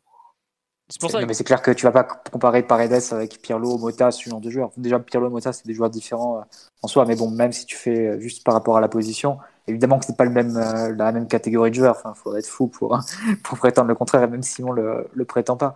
Mais, même Simon, les gars, même Simon, il a pas osé. il n'y a aucun, aucun souci. Poursuivez. après, après juste, un, juste un point sur les contre-attaques. C'est vrai que Paredes, il va peut-être pas te les arrêter, les contre-attaques, mais il va peut-être donner moins de munitions à l'adversaire pour, euh, pour partir en contre. Parce que sur les deux matchs, Guy et Herrera, autant ont fait un bon travail défensif. Ander. Et des Ouais. Ah bah Ander, il t'a fait des passes. Euh, ah bah, il a, ils ont fait des passes aussi à l'adversaire. Ah oui, clairement. Sur les deux premiers matchs. Donc après, bon, c'est ils ont pas fait, je dis, je dis pas ça pour abaisser leur performance ou pour dire que tout était à jeter, mais dans les bonnes choses qu'ils ont pu faire, il y avait aussi à chaque fois deux ou trois passes qui étaient soit en touche, soit pour l'adversaire. Tout à fait. Euh, et à chaque fois, hein, sur les deux matchs. Pour les... comme ils sont en charge de, de l'élaboration du jeu avec Verratti plus haut, bah, forcément, quand l'adversaire, et en plus, comme on mettait beaucoup de monde devant le ballon avec beaucoup de, de changements de position, bah forcément, quand eux perdaient le ballon, euh, là, l'adversaire pouvait partir assez violemment en contre. Ouais, il faut se méfier un peu du piège de l'équipe totalement segmentée, où tu te dis, euh, ta défense, elle défend, euh, tes attaquants, ils attaquent autant qu'ils veulent, et tes milieux, juste, ils colmatent, ils bougent des trous, et ils doivent assurer derrière les pertes de balles de Neymar et Mbappé, quoi. C'est un écueil que l'équipe de Tourelle a eu énormément, où la direction sportive, les directions sportives se sont dit que, comme Mathieu aime à le rappeler souvent, que il fallait rajouter du volume et du muscle pour compenser un peu euh, tout ce qui se passait devant et équilibrer l'équipe. Et on voit qu'au final, ça crée des problèmes euh, assez graves aussi en termes d'équilibre, en termes de, structure. À un moment donné, tu peux pas dire euh, à tes attaquants, vous faites ce que vous voulez et, derrière, ça va courir pour vous. Il y aura deux ou trois chiens de la casse au milieu pour, pour nettoyer vos conneries. Quoi. à un moment donné, il faut, faut que l'élaboration elle vienne aussi de ton milieu de terrain et pas juste de tes attaquants. Bien sûr, mais tu parles d'équilibre. Au bout d'un moment, tu mets que des joueurs qui jouent pas euh, quand il faut défendre. Tu as, quand même un souci d'équilibre qui apparaît aussi. Je suis d'accord dans ce que bah, tu veux dire. On a, Ander avec nous, c'est très bien ça. mais tu sais aussi toutes les limites d'Ander Herrera. Euh, défensivement, il pèse pas grand chose, Pépère. Hein. C'est pas, enfin, je veux pas être méchant. De toute façon, quel que soit le joueur que tu choisis au milieu, euh, ça va être des joueurs qui sont, bah, qui, hormis Verratti, qui, bah, qui est tellement complet qu'on décide de le mettre à un poste qui est pas forcément le solide où il va avoir le le plus gros rayonnement. Mais tous les autres vont avoir des, défauts et des qualités plus ou moins marquées. Donc après, c'est un peu le quatre types de, de rencontres et de et d'organisation que tu veux tu veux développer. C'est l'entraîneur peut quelque part les hormis Verratti, les cinq autres, ils peuvent être aussi bien titulaires qu'en tribune en théorie. Et ça dépend vraiment de, du choix de l'entraîneur et de, de, la philosophie de l'entraîneur et de comment il voit le milieu de terrain de son équipe. Donc ça, c'est parce qu'en termes de niveau, bon, bah, n'y a pas forcément de, joueurs euh, plus complets qui, euh, sortent du lot sur les, euh, sur les cinq autres. Donc ça va être intéressant de voir pourquoi se, se Pochettino, s'il va se décanter pour un milieu type, ou s'il va faire un peu comme Tourelle, c'est-à-dire de, de, changer en fonction de, des joueurs présents déjà, évidemment, mais même en fonction de, de l'adversaire ou du plan de jeu qu'il aura, qu'il aura choisi. Ouais. On va voir. Non, mais on nous dit, perso, j'ai trouvé bon Paredes. Ah, mais on est tous d'accord qu'il a été bon avec le ballon hier et il fait même un match. Je pense que c'est dans ses 5 meilleurs au PSG. Hein. Enfin, j'en vois pas des. Bon, déjà, il n'en a pas non plus. Euh, enfin, il a, il a pas eu une carrière au PSG extraordinaire. Il a joué plus de 60 matchs, Philo. Non, non, mais non, je parle pas du nombre de matchs. Non, je trouve que bah non, il joue ah, régulièrement. Mais je parle, il a pas. Enfin, quand il arrive pour 40 euh, millions plus 7, on attend peut-être un peu plus de lui. C'est pas, c'est pas méchant de le dire, par exemple. Mais il a pas non plus des dizaines de, de, de matchs de référence. Euh, enfin, c'est pas Verratti qui t'a sorti des, des, performances euh, hallucinantes dans je ne sais combien de contextes. Voilà, 40 millions plus 7, c'est évidemment une énorme douille. C'est pas là, ça représente pas la, la, valeur du joueur et ça représente pas la, même pas la valeur d'un milieu de terrain, on va dire, d'organisation comme ça devant la défense. 40 millions, c'est plus des joueurs qui vont, qui vont marquer des buts, ou bien alors vraiment du, du top top niveau. Euh, mm. Je sais pas, plus, peut-être pas forcément niveau Thiago Alcantara ou Verratti, mais vraiment ce, ce type de joueur-là. Euh, évidemment que c'était surpayé, mais aussi, il faut, aussi rebalancer le contexte. Et on était en, en besoin urgent d'un milieu de terrain. Il fallait un nouveau Verratti, il fallait un nouveau Marquinhos. Et bon, en plus, il y a eu les, un agent, un agent qui, est, qui fait bah, bien son travail, on va dire. C'est pas dur, Mathieu. Il était en vente à 45 millions de dollars au 31 décembre. On l'a payé plus cher un mois après. c'est dommage, dis donc. Qu'est-ce qui, qu'est-ce qui s'est passé? Je comprends pas. Après, faut pas, faut pas le juger par rapport à ça. Après, c'est vrai que son ça agent a fait un très bon travail. Il lui a gratté un très très bon salaire qui le rend absolument invendable. Ça, c'est clair et net. Mais bon, une fois qu'il est dans l'effectif, tu peux essayer d'en tirer le maximum et essayer de, d'utiliser ses qualités. Bien sûr. Mais non, mais c'est vrai que tu vois, c'est, enfin, son prix, c'est un faux prix, c'est un peu comme le prix de Pastore qui revient régulièrement. Et en fait, j'en parle sans en, sans en parler. Ce que je veux dire surtout, c'est que par rapport aux attentes, parce que les gens ont vu débarquer quand même un, milieu de terrain à 40 millions d'euros, je sais pas si on se rend compte, mais ça doit être le milieu de terrain le plus cher de l'histoire du PSG quand même. Oh, d'assez loin. Oui, voilà. Euh, bon, on a le meilleur milieu de terrain de l'histoire du PSG, euh, QSI, euh, Motam, euh, Matuidi, Verratti, t'additionnes les trois, t'es même pas à ce niveau-là quand même, donc ça veut tout dire. Mais c'est juste que quand je dis que c'est un de ses 5 meilleurs matchs d'utilisation, ça montre la qualité vraiment de son match, sachant que sa spécialité à, Paredes, c'est l'utilisation du ballon. C'est que hier, ce qu'il fait en, première mi-temps, c'est pas mal, mais sa deuxième mi-temps dans la distribution, elle est incroyable. Il trouve des angles de passe, il, trouve, il met de la vitesse, c'est précis, ça part vite au sol, c'est claqué. Tout à l'heure, je disais que le jeu du PSG avait peut-être été euh, pas beaucoup moins intense que les, premières rencontres, en termes de peut-être de course notamment, de disponibilité, de, transmission. Mais la vitesse qu'il a réussi à donner au ballon sur certaines passes, par exemple, en deuxième mi-temps hier, elle est très importante. Il découpe littéralement au milieu de terrain le Amir. Euh, la deuxième mi-temps, euh, bah, c'est Verratti et, un peu euh, Herrera qui le mettent en position et c'est lui qui, qui, efface des lignes. Quoi. Et ça, il n'y a pas non plus beaucoup de joueurs qui sont en mesure de le faire. Donc oui, il fait un très bon match. Après, on se projette plus dans l'après. Euh, à quel point il va pouvoir prendre de l'envergure dans ce milieu de terrain, à quel point il ne va pas en prendre, euh, ou est-ce qu'il sera toujours ce joueur euh, limité par ses caractéristiques qui sont très marquées? Moi personnellement, j'attends de Pochettino qu'il lui fasse. Pour moi, c'est, il fait partie des joueurs de l'effectif qui ont le plus à espérer de, ce, de ce changement d'entraîneur pour le faire passer dans une, vraiment une autre dimension, le faire vraiment progresser, en faire un joueur où ses points faibles vont peut-être aussi un peu s'effacer le fait que Pochettino, par exemple, insiste beaucoup sur euh, la dimension physique, de courir un peu. Euh, je, regrette, Paredes, c'est un joueur doué, mais un peu feignant. Ça, c'est un, point où Pochettino euh, est pour moi un très bon entraîneur pour justement corriger ce genre d'attitude sans le ballon. pareil, j'attends beaucoup qu'il fasse ça avec Mbappé notamment. ah bah, Eriksen, quand il arrive. ouais, voilà. Les ordres de, Pochettino, auparavant, c'est un milieu offensif très soyeux, un peu un peu fragile, un peu, un peu branleur. Et Pochettino, il le transforme en, machine à presser euh, euh, sur l'intégralité d'une saison. Et bon, d'ailleurs, 600 matchs plus tard, il est mort, mais. Euh, ouais, mais on s'en fout. Mais pendant plusieurs années, il a transformé Eriksen en, en monstre physique, alors qu'à la base, c'est un joueur vraiment, vraiment peu porté sur la course. Ouais, voilà. Bref, enfin, s'il arrive à donner euh, ce gros plus en termes de, de, course, de volume, tout ça à Paredes. Euh, Même de motivation, hein, parce qu'on voit que quand il a envie de défendre, il y arrive, il peut rester debout, il peut courir, remporter des duels et tout. C'est vraiment quand il se déconnecte et qu'il fait plus attention à ce qui se passe autour de lui que, que ça peut lui jouer, lui jouer des tours. Quoi. Ouais, bah c'est ça. On me dit sur live, mais Tourelle était censé être exigeant. Oui, mais c'est un peu justement ce qu'a. Ah, mais Tourelle, il l'aimait pas. bon, il l'aimait pas. Il, a, il, a quand même, il, a, quand même, mis titulaire en finale de Ligue des Champions, alors qu'il avait Verratti. Euh, s'il l'aimait vraiment pas. Mais ça, c'est le talent. C'est un peu, c'est pas Tourelle qui l'aime bien. C'était vraiment d'une mauvaise foi, incroyable. enfin, bon, on s'en fout. Non, mais voilà, maintenant c'est passé. Euh, il a 26 ans. Il est temps aussi peut-être qu'il. Enfin, il a construit sa carrière sur ses qualités naturelles. Maintenant, il faut aussi qu'il aille chercher plus, quoi. Qu'il aille chercher ce. Là où un Matuidi, par exemple, a eu un développement exceptionnel parce qu'il est allé chercher euh, dans le mental et dans, et dans le travail et tout, il faut, faut que Paredes passe ce cap pour devenir un, bah, comme le disait Omar tout à l'heure très justement, un joueur de, de niveau Champions League euh, qu'il n'est pas vraiment parce que la Champions League, il la connaît. Euh, il, connaît le tournoi final et il a presque, il a pratiquement joué que ça. Il a, la Roma, je crois qu'il a jamais joué à la, Ligue des Champions. Il me semble qu'il s'était fait sortir au tour préliminaire. Donc euh, uh-huh.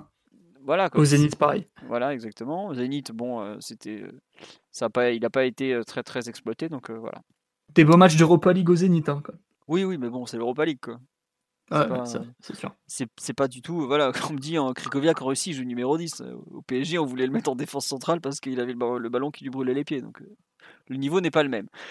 Euh, est-ce que vous voulez rajouter un joueur ou on s'arrête là-dessus euh, Après, c'est, on a globalement parlé d'un peu de tout le monde malgré tout. je sais pas, non Mathieu, Omar, Simon, il y a quelque chose que vous voulez rajouter sur ce PSG-OM ou on, s'arrête là? Mmh, Pour moi, c'est bon. Voilà. Mathieu, un dernier petit point ou Omar ou on termine, on va s'arrêter sur ce grand débat Paredes? Ça conclut en beauté ce qui a été le PSG. Voilà. On nous dit palmarès de Paredes, il a fait une passe claquée incroyable en, finale de Ligue des Champions. Écoutez, lui au moins il a. Ah, si c'est pas une passe à 47 millions d'euros, ça? Ah, celle-là, ça c'est une passe légendaire. Il y en a une autre hier, euh, totalement différente, mais de l'extérieur. Euh, pour, Mbappé, pour qui jeu. Ah, d'accord que c'était une passe euh, qui, ah, il a au moins une qualité, c'est qu'il sait marquer les, choses euh, par ses passes, par, euh, par quelques actions, c'est déjà pas mal. Voilà. Ah la, passe contre le Bayern volleyée avec euh, l'effet rétro. Oh Messieurs, dames.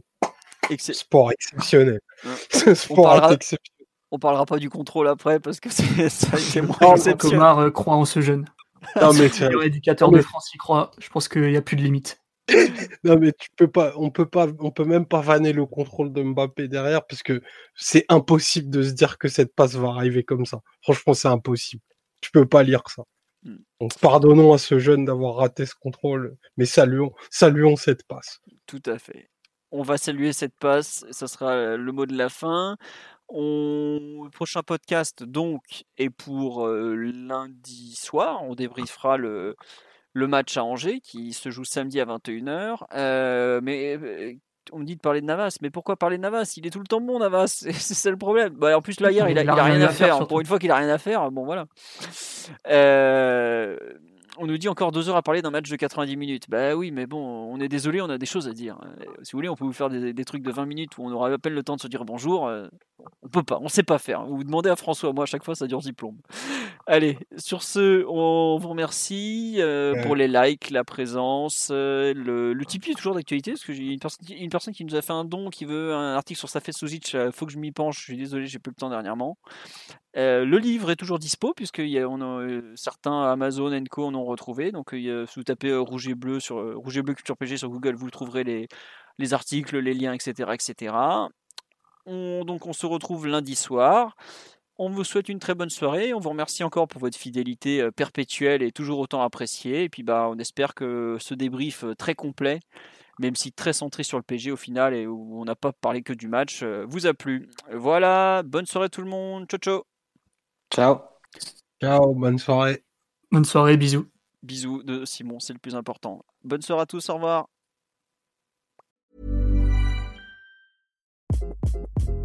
Hi. This is Craig Robinson from Ways to Win, and support for this podcast comes from Invesco QQQ, the official ETF of the NCAA. The future isn't scary. Not realizing its potential, however, could be. Just like on the recruiting trail, I've seen potential come in many forms as a coach. Learn more at Invesco.com slash QQQ. Let's rethink possibility. Invesco Distributors, Inc.